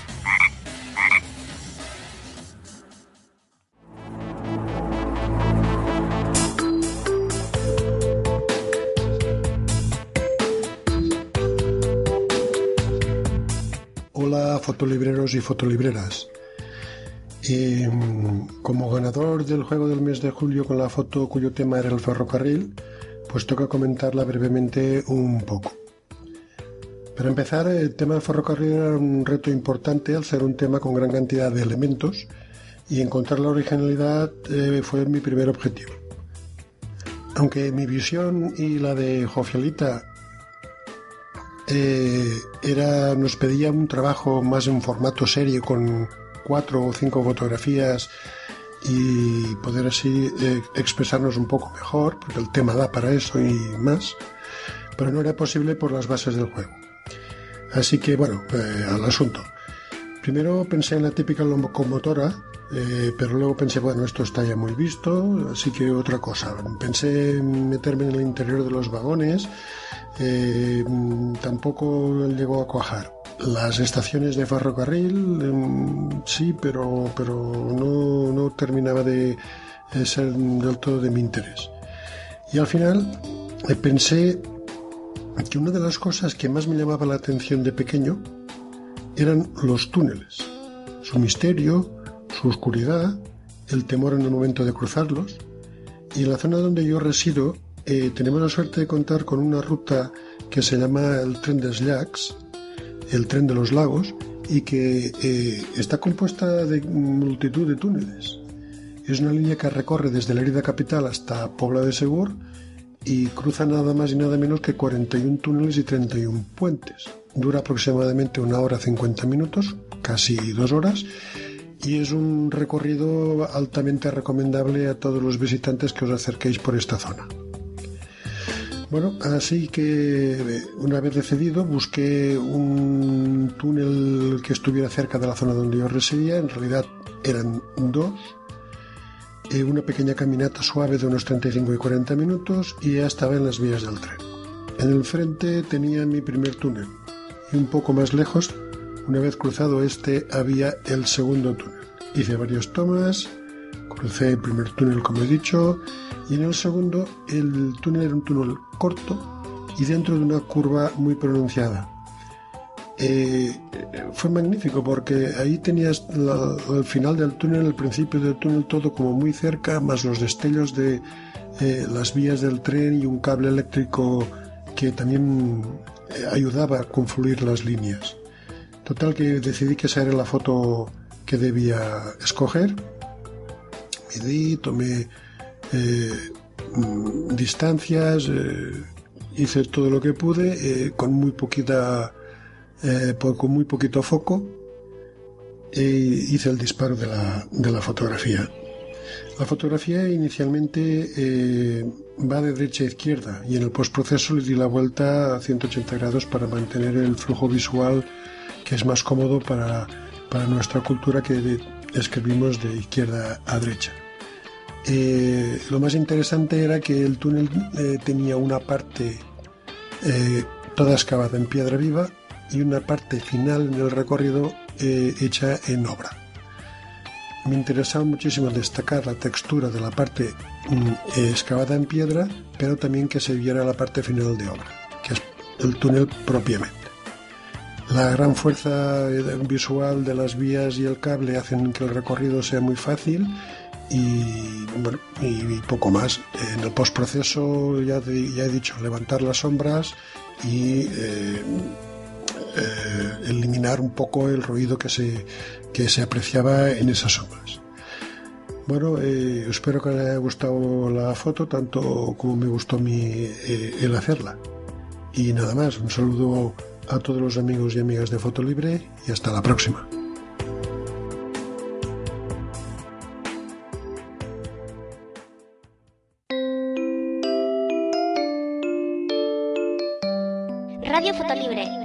Libre con software libre.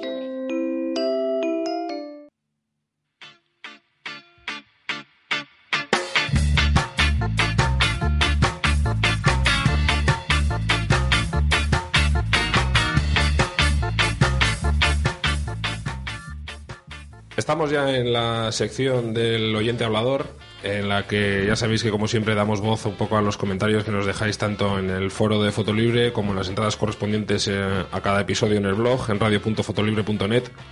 Eh, como siempre me acompañan mis dos eh, más eh, amables y amadas colaboradoras. Por un lado Mendaur 00, hola Mendaur. Hola. Y por otro lado Miru, hola Miru. Buenas. ¿Qué tal estáis? Bien, ¿y tú? Ya, ya habéis visto, muy bien, gracias. Ya habéis visto que, que tenemos Que, bueno, no sé si lo habréis visto, pero que hay muchos que os han echado en falta estos días, ¿eh? Estos días, no, estos meses. Se os ha echado mucho en falta, digo. Ah, no sabía. No sabías, no, no, no solo es de los, los comentarios, de los... No, los últimos meses he estado muy ocupada Va- por una otra cosa. Manolo y Jofial, sobre todo, son los que más se han acordado de que vosotras faltabais. Pues un bien, saludo chicos. para Un Manolo saludo. y Jofiar. Un saludo. Muchas gracias. Bueno, ¿empezamos, entramos en materia o qué? Sí. Pues empezamos con Manolo, ¿no? Sí, Casualmente. vamos a, a ver, claro, tenemos que decir que como llevamos tanto tiempo sin grabar, tenemos que empezar comentando los, los comentarios del, del podcast número 12, del capítulo número 12.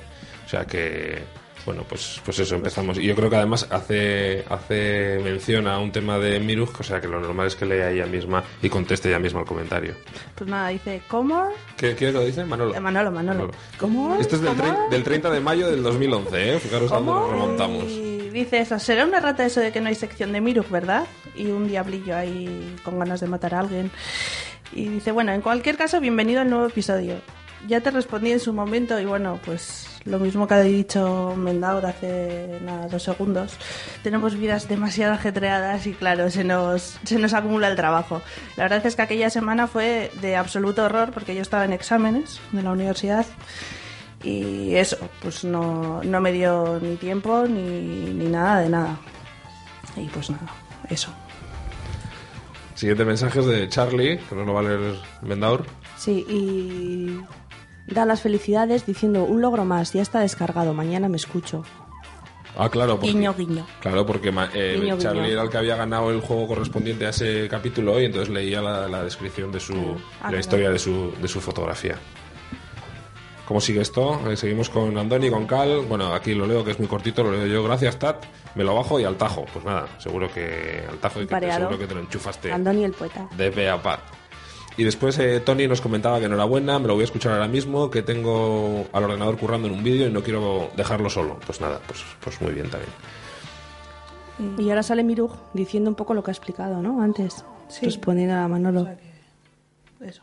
Y nos pasamos al hombre invisible que dice, bueno, bueno, bueno, llevo medio podcast escuchado y me está gustando mucho. Bien. Especialmente el espacio de Manolo, todo un profesional. Y se quita el sombrero. Es para quitárselo, la verdad que la sección que hace Manolo, la descripción de las fotografías, la verdad que ha sido un descubrimiento para el podcast estupendo porque hace una, una descripción estupenda de, de las fotografías que participan en nuestro juego de- del mes. Sí, es verdad. Y luego Jordi nos dice, hola, agradecer nuevamente otra entrega. Seguro que es tan buena o mejor que las anteriores. Hasta luego. Pues, pues no sé si era seguramente tan buena o tan mala, seguro que sí.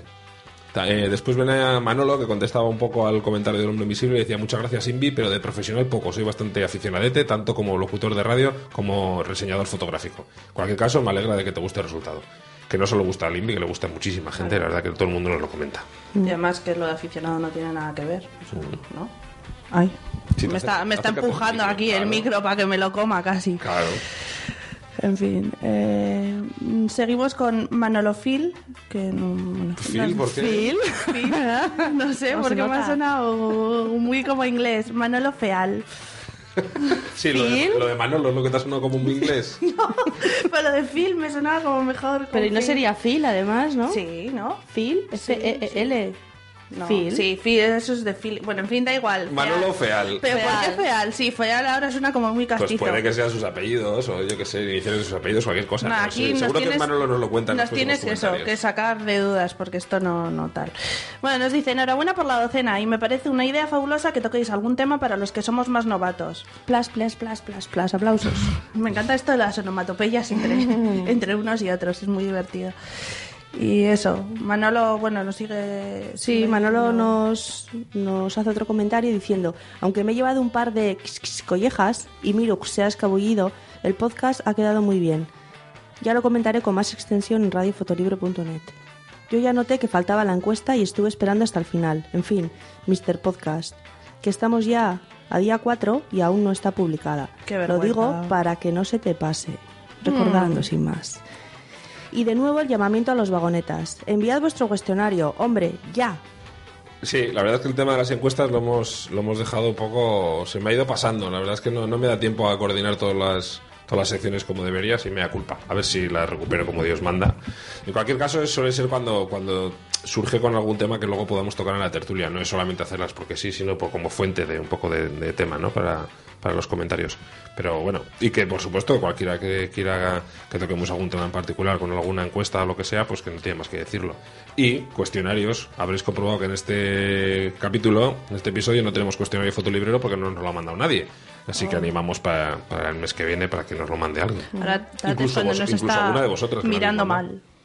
Aunque quedaría un poco raro que, que lo hicieras tú, Mendaur, porque como las preguntas te las haces tú misma, porque es tu voz, al cuestionario. Quedaría un poco raro.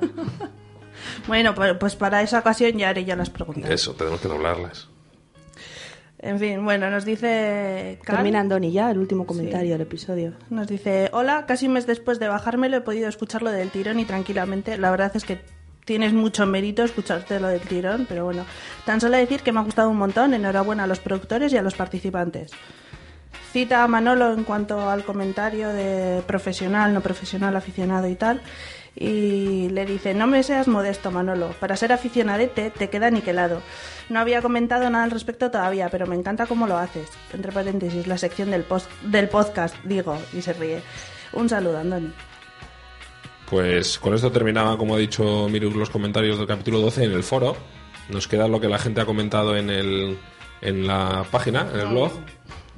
Y, perdón. Ah, lo ha dicho Mendaur, perdón, hijo. Oh, sí, sí, sí. Mira, pues de hecho, para, para esto vas a comentar tú. El primer comentario es de Jofial, del 1 de junio del 2011, que nos decía. Hola muchachos, muchachas. Me encanta que el pecoso esté tan atento a los detalles. Efectivamente, Newton tenía una fijación por los zapatos de tacón y dentro de los autores de la época consiguió que el mundo artístico se diera cuenta de las cualidades y calidades de la fotografía de moda. Lamenté no poder acudir a la reunión virtual sobre composición, pero estaba malito y no me fue posible. Sobre el particular, añadiría a lo comentado por los contertulios que en fotografía todo toma otra dimensión cuando consideramos esta disciplina desde la perspectiva de la artesanía.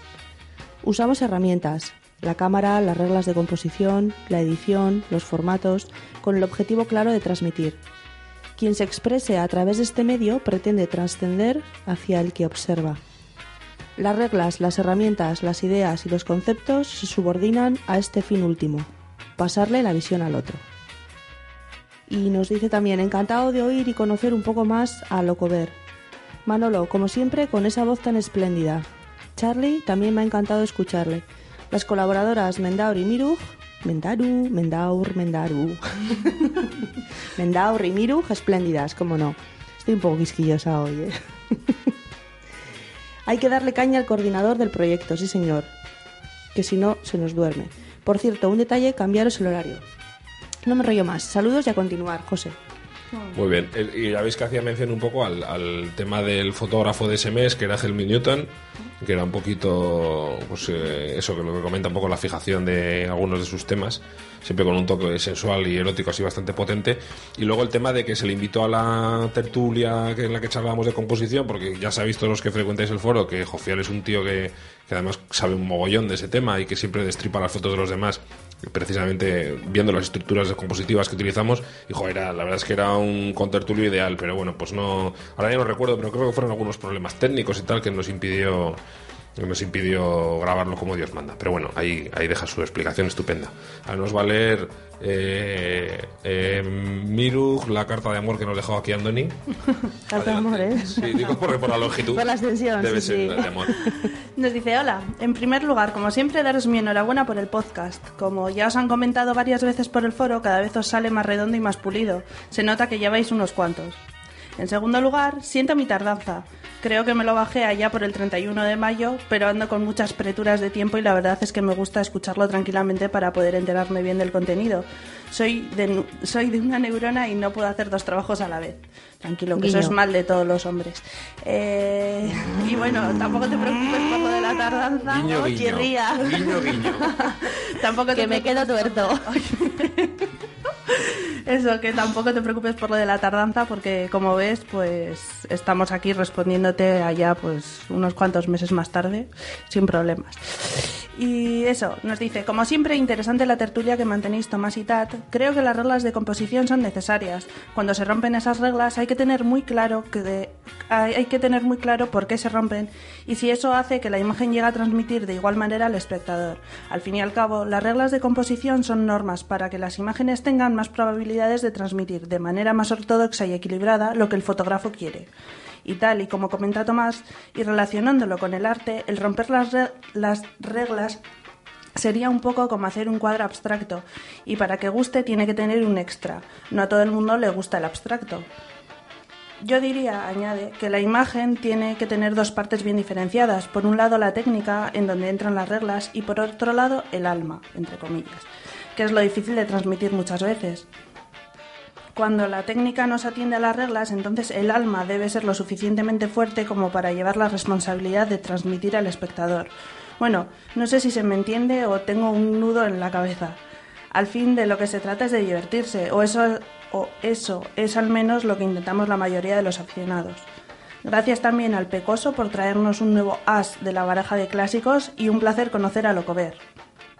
La sección sobre el juego del mes me parece fantástica, sobre todo por lo bien que Manolo la transmite. Es fácil imaginarse la imagen sin mirar a la pantalla, por lo bien que la describe. Y Charlie, muy contenido, o eso me ha parecido, no como a los que les gusta mucho hablar por un micrófono, como a nosotros, y con este punto de humor propio de los de las tierras del sur peninsular. Por cierto, en algún momento del podcast comentéis la posibilidad de introducir una nueva sección para novatos de la cámara. Estaría bien. Muy bien. Si no recuerdo mal, Invi comenzó en las primeras ediciones con algo parecido. No me acuerdo. Sí. Sí, hizo alguna sección en la que comentaba algunos conceptos fotográficos y todo eso. Lo que pasa que ya sabéis que está el Invi pues, normalmente liadísimo y no, no pudo seguir. Pero bueno, desde aquí también le volvemos a invitar para que colabore en la medida de lo que él pueda. Pero sí, es verdad, es verdad que comentó algunas cosas. No sé si para, inicia- para iniciarse o para iniciados. Pero, pero porque bueno, algunas eran Sí. bastante densas, ¿no? Yo Pero creo que era más para iniciados que para iniciarse. Perdón. Ya me estaba volviendo a echar la bronca por el micro. Pero tengo que poner un micro de profesora de aerobic. De en la calla, calla. diadema.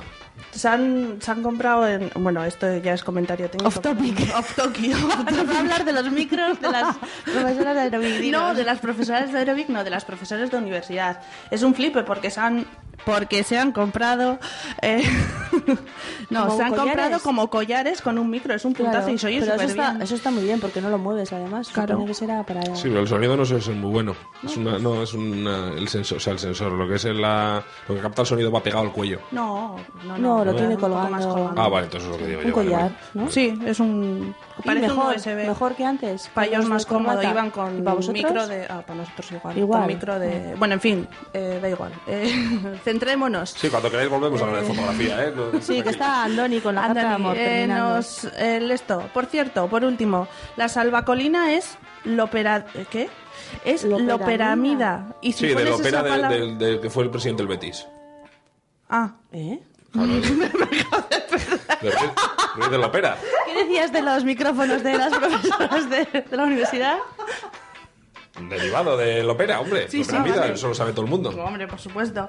Eh, y si pones esa palabra en San Google, te sale una entrada en la Wikipedia donde explica para qué sirve, entre paréntesis, y es un medicamento de personas. Hombre, todo el mundo. Eh, otra paréntesis, siento no poder, siento no poner el enlace como Dios manda, pero no sé cómo hacerlo aquí. No he entendido absolutamente Un abrazo nada. Es que el es- párrafo. Si me lo puedes explicar. No, pero porque esto yo es un no me incluyo comentario. en todo el mundo. Esto es un comentario referente a otro comentario del, del, del capítulo anterior. En la que hablaba, en la que dijo que iba a tomarse una salvacolina para no sé qué, pues es una especie de astringente o de laxante verdad, o sí, un- un ya- comentario. Ya lo estuvimos comentando, lo que pasa es que igual es en el capítulo que no estuviste tú. Puede Sí, y hablábamos, era- no Sí. sé si era un laxante o alguna cosa así. vamos. Joder, pero es que... Y toda la gente pues digo, pues ¿qué será eso de la salvacolina y no sé qué? Y ya lo Pero la salvacolina es loperamida. Sí. ¿Qué? ¿Qué es loperamida? Pues un derivado de la farmacéutica que tiene Ruiz de la Ópera, que es el expresidente del que no, que no, yo que sé, pues, un tipo de medicamento. Eh, bueno, en fin, sigamos. ¿Y nos da un abrazo? Ah, sí, por supuesto. Un abrazo para ti también. Muchas gracias, otro abrazo para ti. Es un placer tener eh, comentarios tan currados además y tan, y tan elaborados.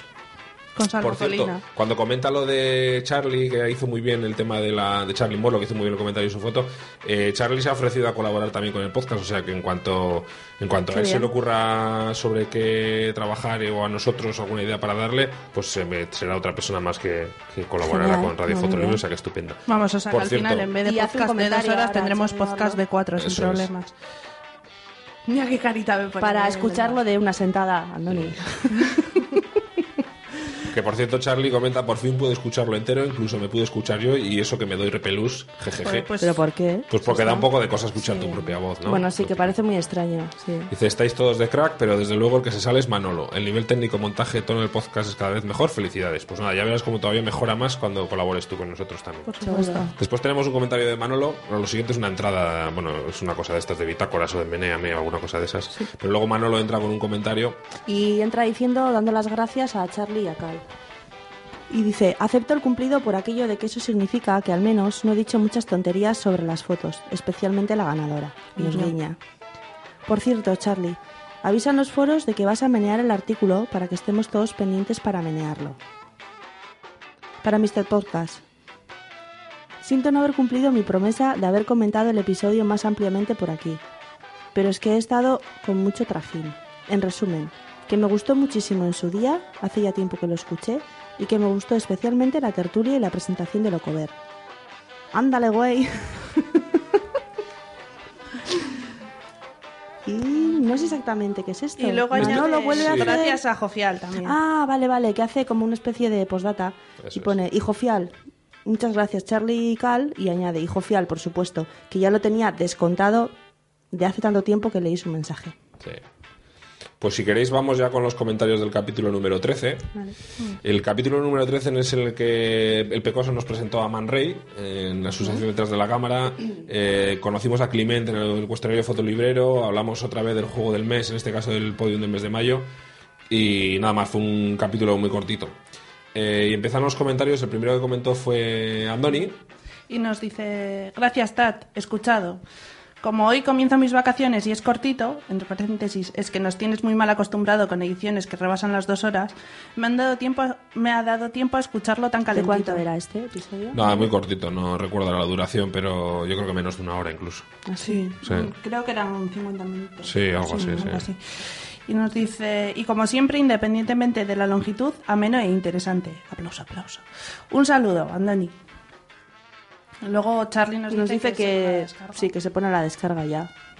Eh, yo le, di- le entraba y por cierto tenemos que hablar, pues nada, no, no, le, no hablé con él, era por el tema de, de su colaboración con el, con el podcast. Y, y nuestro amigo Giuseppe Jofial que nos decía, Oído corto y breve, pero se agradece poder escucharlo todo de un tirón. Normal. No digo lo que encuentro a faltar, porque se trata de un número diferente. Pone entre paréntesis dir a las chicas que las encuentro faltar. Por si no había quedado claro. Pero volvemos, volvemos y con fuerza, Jofial, no te preocupes. Se intentará. Luego sigue diciendo en el comentario, Manolo, me sigue sorprendiendo como Rapsoda. Y cómo define y perfila el comentario de las fotos. Me quito el sombrero y le mando un aplauso. Carlos, me ha encantado con la descripción de Man Ray. Me ha descubierto facetas que no conocía. Saludos y a por más, José.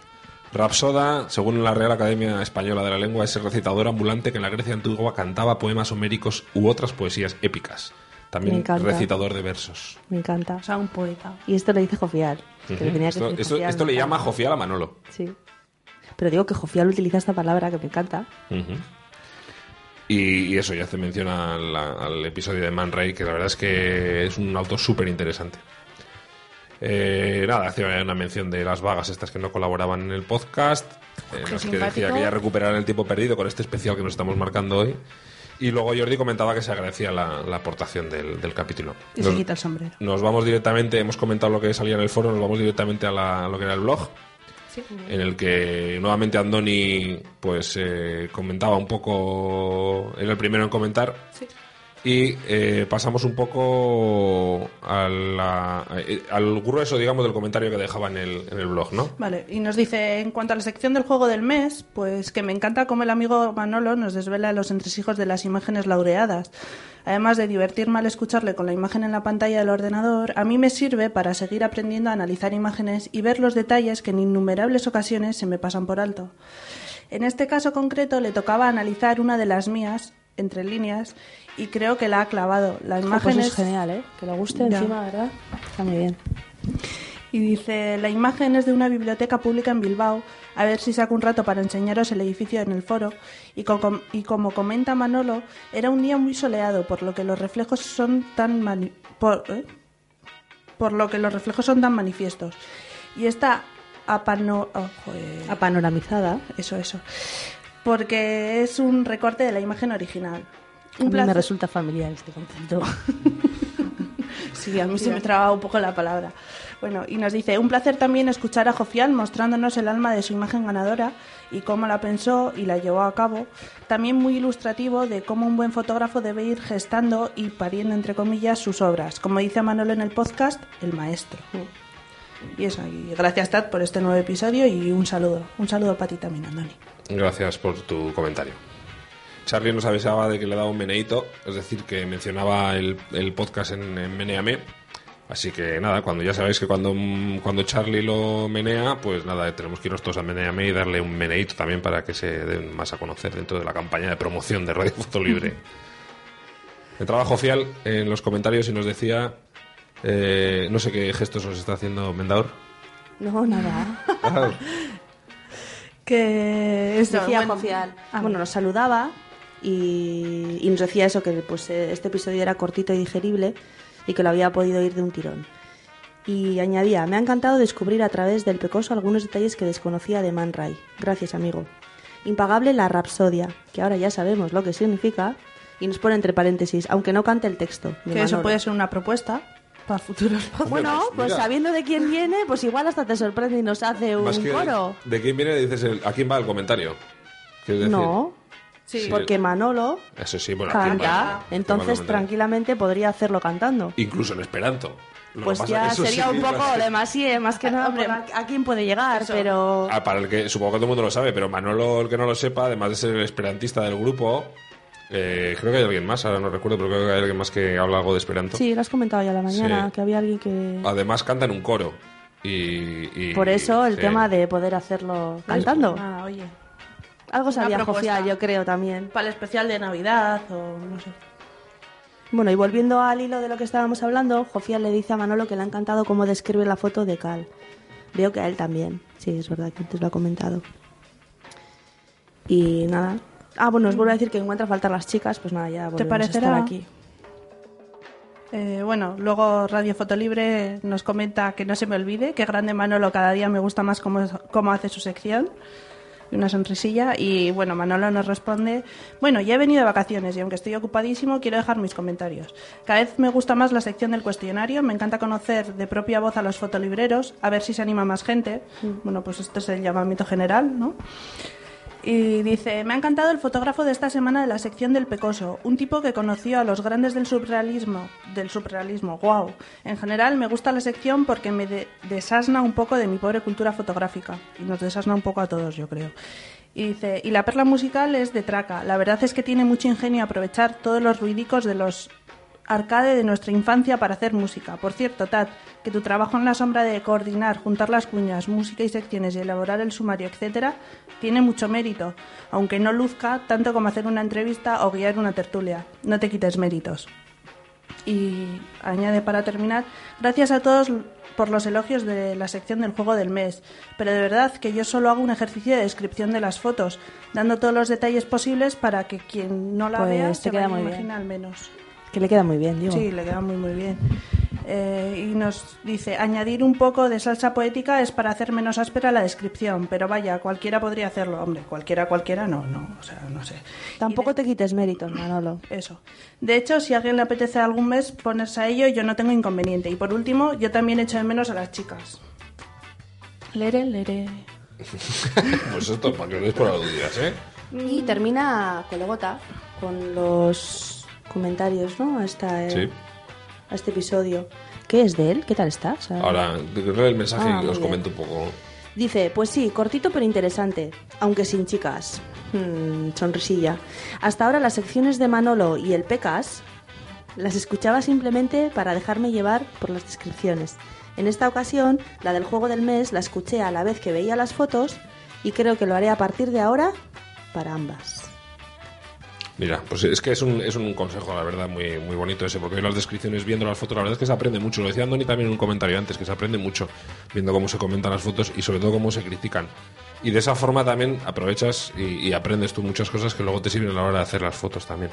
Claro, pues servirá como apoyo, ¿no? Es un apoyo visual también, Sí. al final. Pues mira, lo que me comentabas de Colegota. Colegota ¿qué está en está? Nepal, está haciendo la- el trekking de los Anapurnas.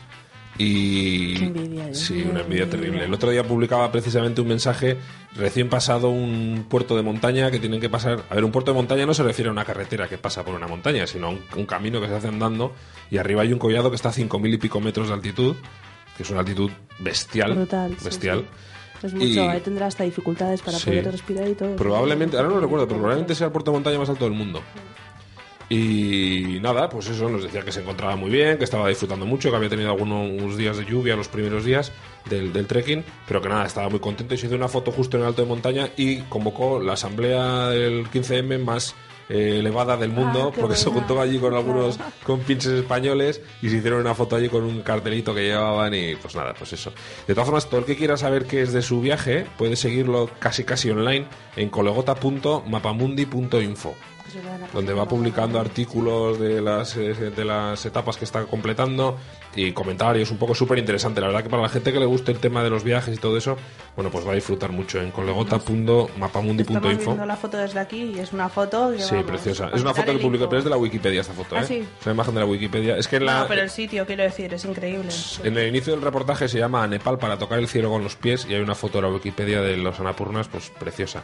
El- Es un reportaje escrito por él. Sí. A Nepal. Sí, sí. ¿Cómo Que lo curioso es que tenga internet A allí, Nepal o sea, supongo que andará con con el los móvil o tal, porque En las- en el monte... En las casas donde duerme, en las casas de té que se llaman, que son sitios como albergues donde duerme, suele haber un previo pago conexiones de, para, para internet, pero bueno, son carísimas.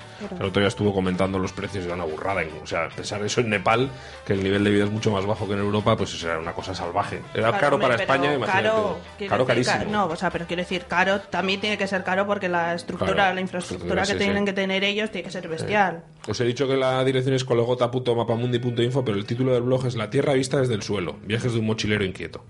Pues eso es muy recomendable para el que quiera saber de viajes y cosas de esas. Eh, nada, con esto terminamos con los comentarios del capítulo 13 y eh, vamos con el, con el que debería haber sido los únicos comentarios, que debería sido el del capítulo 14, porque los otros era porque nos los hemos saltado. Vamos con los del foro, si queréis. Eh, Sí, Charlie empezaba diciendo que se ponía con él de cabeza y dando las gracias, y Jordi también daba las gracias a Tato. Eh, Alción nos decía que un poco- Alción es el otro que habla esperanto. Ah. Ujú, Creo que es creo que es Alción, el otro que tiene nociones de Esperanto. Perdona, perdona. No, no, perdona, no. perdona, sigue, sigue. O sea, es que estaba diciendo, pues si Manolo lo hace en Esperanto, pues podcast para el 100, porque si no el resto me parece que nos podemos estar comiendo los para un rato. y para el resto de esperantistas, fotógrafos y usuarios de software libre del mundo, que deben ser cientos de miles de millones. Ah, sí, sí, por supuesto. ¿Miles de millones? Probablemente.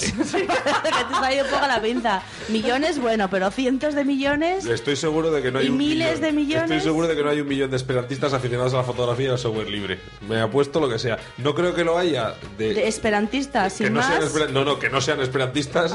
O sea, que imagínate. ¿Pero cuántos esperantistas hay? esperantistas, yo creo que sí. Bueno, un bueno. millón, sí. Eh, eh, Bueno, esperantistas, ¿verdad? Como, como comentado en una entrada del blog, eh, somos un podcast de absolutas minorías. Imaginaros si lo hiciéramos en Esperanto. Esperanto. La risa. Bueno, pues igual tendríamos más gente. Claro, Solo por el para tema la del gente que esperanto. quiere aprender Bueno, esperanto pues y es, no sé qué. es una idea. A partir de ahora haremos los comentarios de los oyentes en Esperanto. Me parece estupendo. Gracias por vuestra sugerencia y preparando ya los del capítulo 15. Bueno, centraros. Eh, venga, nos dice, eh, Miru. Un poco tarde por el que las está descargando, no por la producción, pero bajando y escuchando. Vale, Y ya está. Y nos vamos para el blog donde nos Charlie nos volvía a avisar de que había meneado el capítulo también y que Ah, bien. felicidades porque 14 entregas no son fáciles. Yo le daba las gracias por el, por el meneo. Eh, Jofial nos dice, oído, me ha parecido, perdón, ¿eh? Me ha parecido interesante la tertulia y el intento de aproximar a lo básico la fotografía que nos ocupa. En el apartado de la encuesta, el formato tablet que comenta Tat creo que va a ser el futuro. Encantado de oír a Miruja en su relato, he puesto a trabajar las neuronas para ver qué temas podemos aportar Jofialita y yo mismo. Saludos, José. L- En los comentarios Saludos que, a Jofialita. en los comentarios que decía José no, ¿eh? que decía José José, Jofial por supuesto. era porque bueno eh, habíamos hablado en el cuestionario fotolibrero sobre los soportes más eh, que más nos gustaban para ver nuestras fotografías y en la tertulia fotera pues eh, tocamos el tema de los equipos fotográficos más adecuados para los que empiezan en el mundo de la fotografía libre pues desde la cámara hasta el ordenador está bueno un poquito todo no y en aquel capítulo también Mirur nos llevó de viaje a Gran Canaria sus destinos fotográficos lo digo porque si hay mensajes que hacen referencia a estos temas para recordarlos Cal... Sí, Andoni sigue diciéndonos, Cal. Buena entrega de nuevo. Como siempre, Manolo fenomenal en su descripción del podio del concurso. Un placer ponerles voz a M. Trombone y a Rafa CGC. En cuanto a lo que comentáis en la tertulia para novatos en la fotografía, aparte de la maquinaria y software necesarios, añadiría un consejo más intangible que siempre suele comentar el amigo Jofial. Tratar siempre de divertirse. Tan solo se trata de un hobby, al menos para mí, nos pone entre paréntesis, y la intención es básicamente pasármelo bien. Y si me sale bien y bonito, pues más me divertiré. Y bonito fotoviaje el que nos muestra esta vez Miruj. Como siempre suelo hacer, le he ido poniendo imágenes en el buscador de Google mientras la escuchaba. Qué guay. Gracias Radio Fotolibre por esta nueva entrega. Un saludo, Andoni.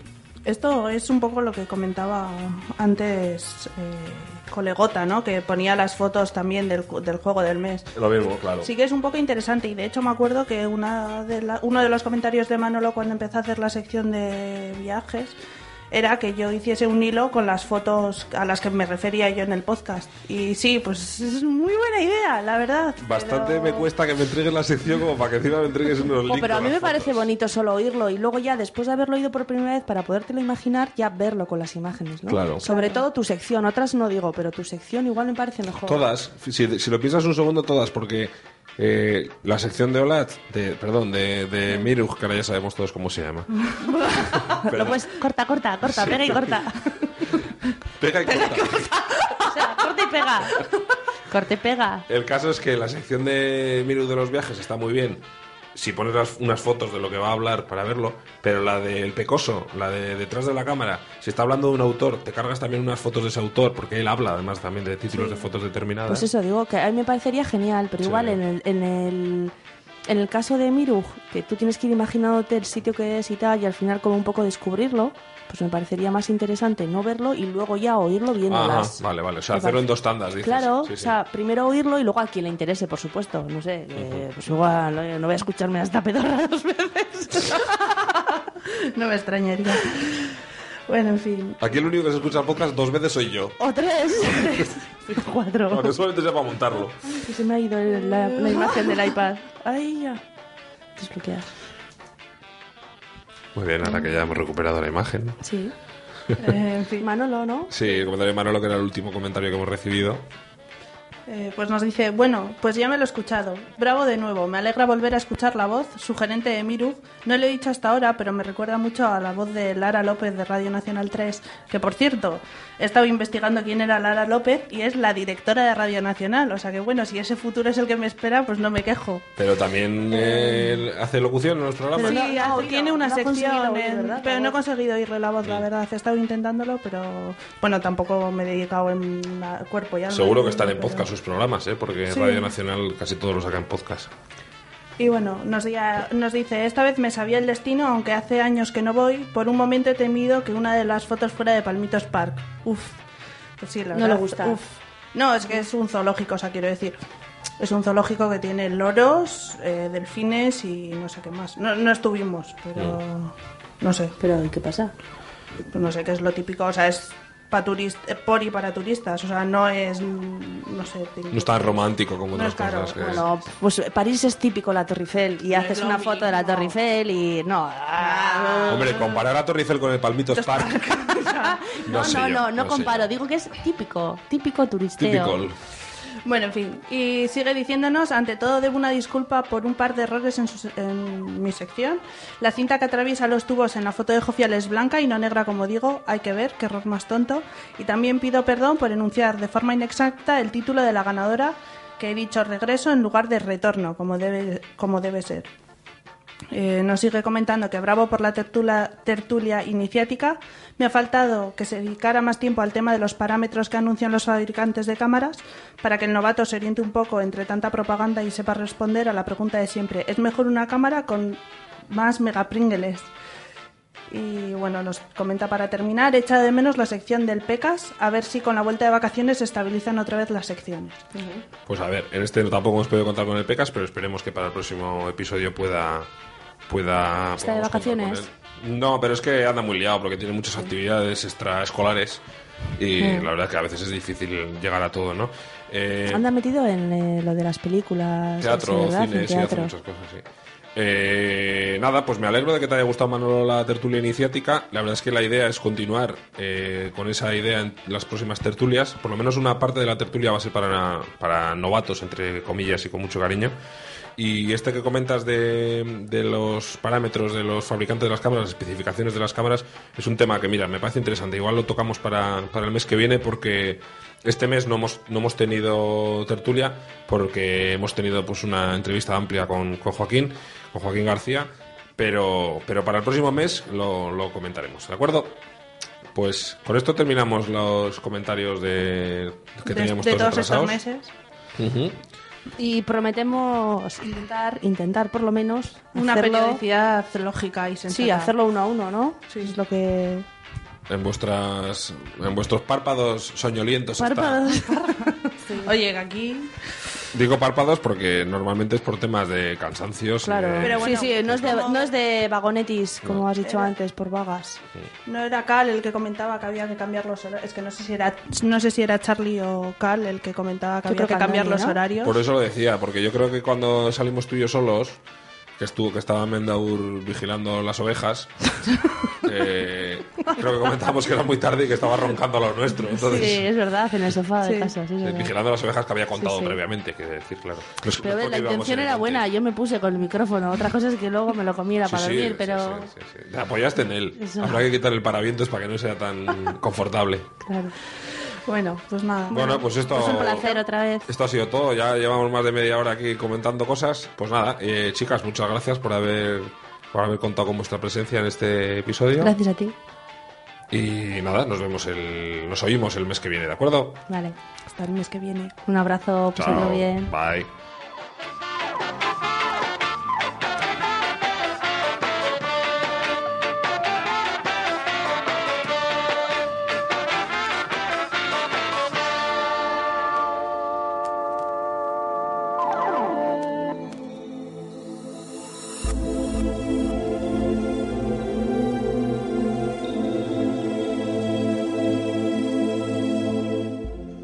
Despedimos ya este decimoquinto episodio. Espero que lo hayáis encontrado de interés. Recordad que podéis mandarnos vuestras aportaciones al cuestionario fotolibrero que nos hacen falta a podcast.fotolibre.net. Os recuerdo que esta es la mejor forma de darse a conocer al grupo de oyentes y de usuarios de la comunidad que lo mismo vale para los nuevos que también para los viejos que todavía no nos habéis mandado nada y yo creo que es una forma divertida de que nos conozcamos todos. También recordad que podéis entrar a comentar en el blog en radio.fotolibre.net, que es la forma más sencilla, o bien si no, a través de los foros de Fotolibre, donde si sois usuarios, registrados, pues evidentemente podéis escribir lo que prefiráis de estas dos cosas. Os adelantamos también que con el objetivo de llegar al mayor número de gente y atendiendo algunas peticiones particulares, ahora también puede descargarse el programa desde la tienda de iTunes, la tienda de Apple. Pues para aquellos que quieren escuchar el programa más cómodamente en sus equipos portátiles de Apple o bien que se apañan mejor con el, con el feed, de, con la suscripción de, la propia tienda, pues nada, os recordamos que, esto no afecta en absoluto a las licencias del podcast y que todo sigue como hasta ahora, pero que ahora además de, del blog, donde podéis descargaros un OGG, podéis descargaros también el, programa en versión MP3 desde iBox y si no, pues podéis eh, oírlo a través de vuestras suscripciones en la tienda de Apple. Os recuerdo que han colaborado en este episodio Miruj, Mendaur 00, Manuel Pancorbo y Joaquín García de Droidcast. Coordina y remezcla todo lo que manda esta gente un servidor, Pablo Moratino Stat. Y los créditos de las músicas y sintonías podéis consultarlos en la entrada correspondiente al capítulo en radio.fotolibre.net. Y recordad que publicamos con una licencia Creative Commons, reconocimiento, compartir igual. Un saludo a todos, nos vemos el mes que viene, gracias por estar ahí, chao.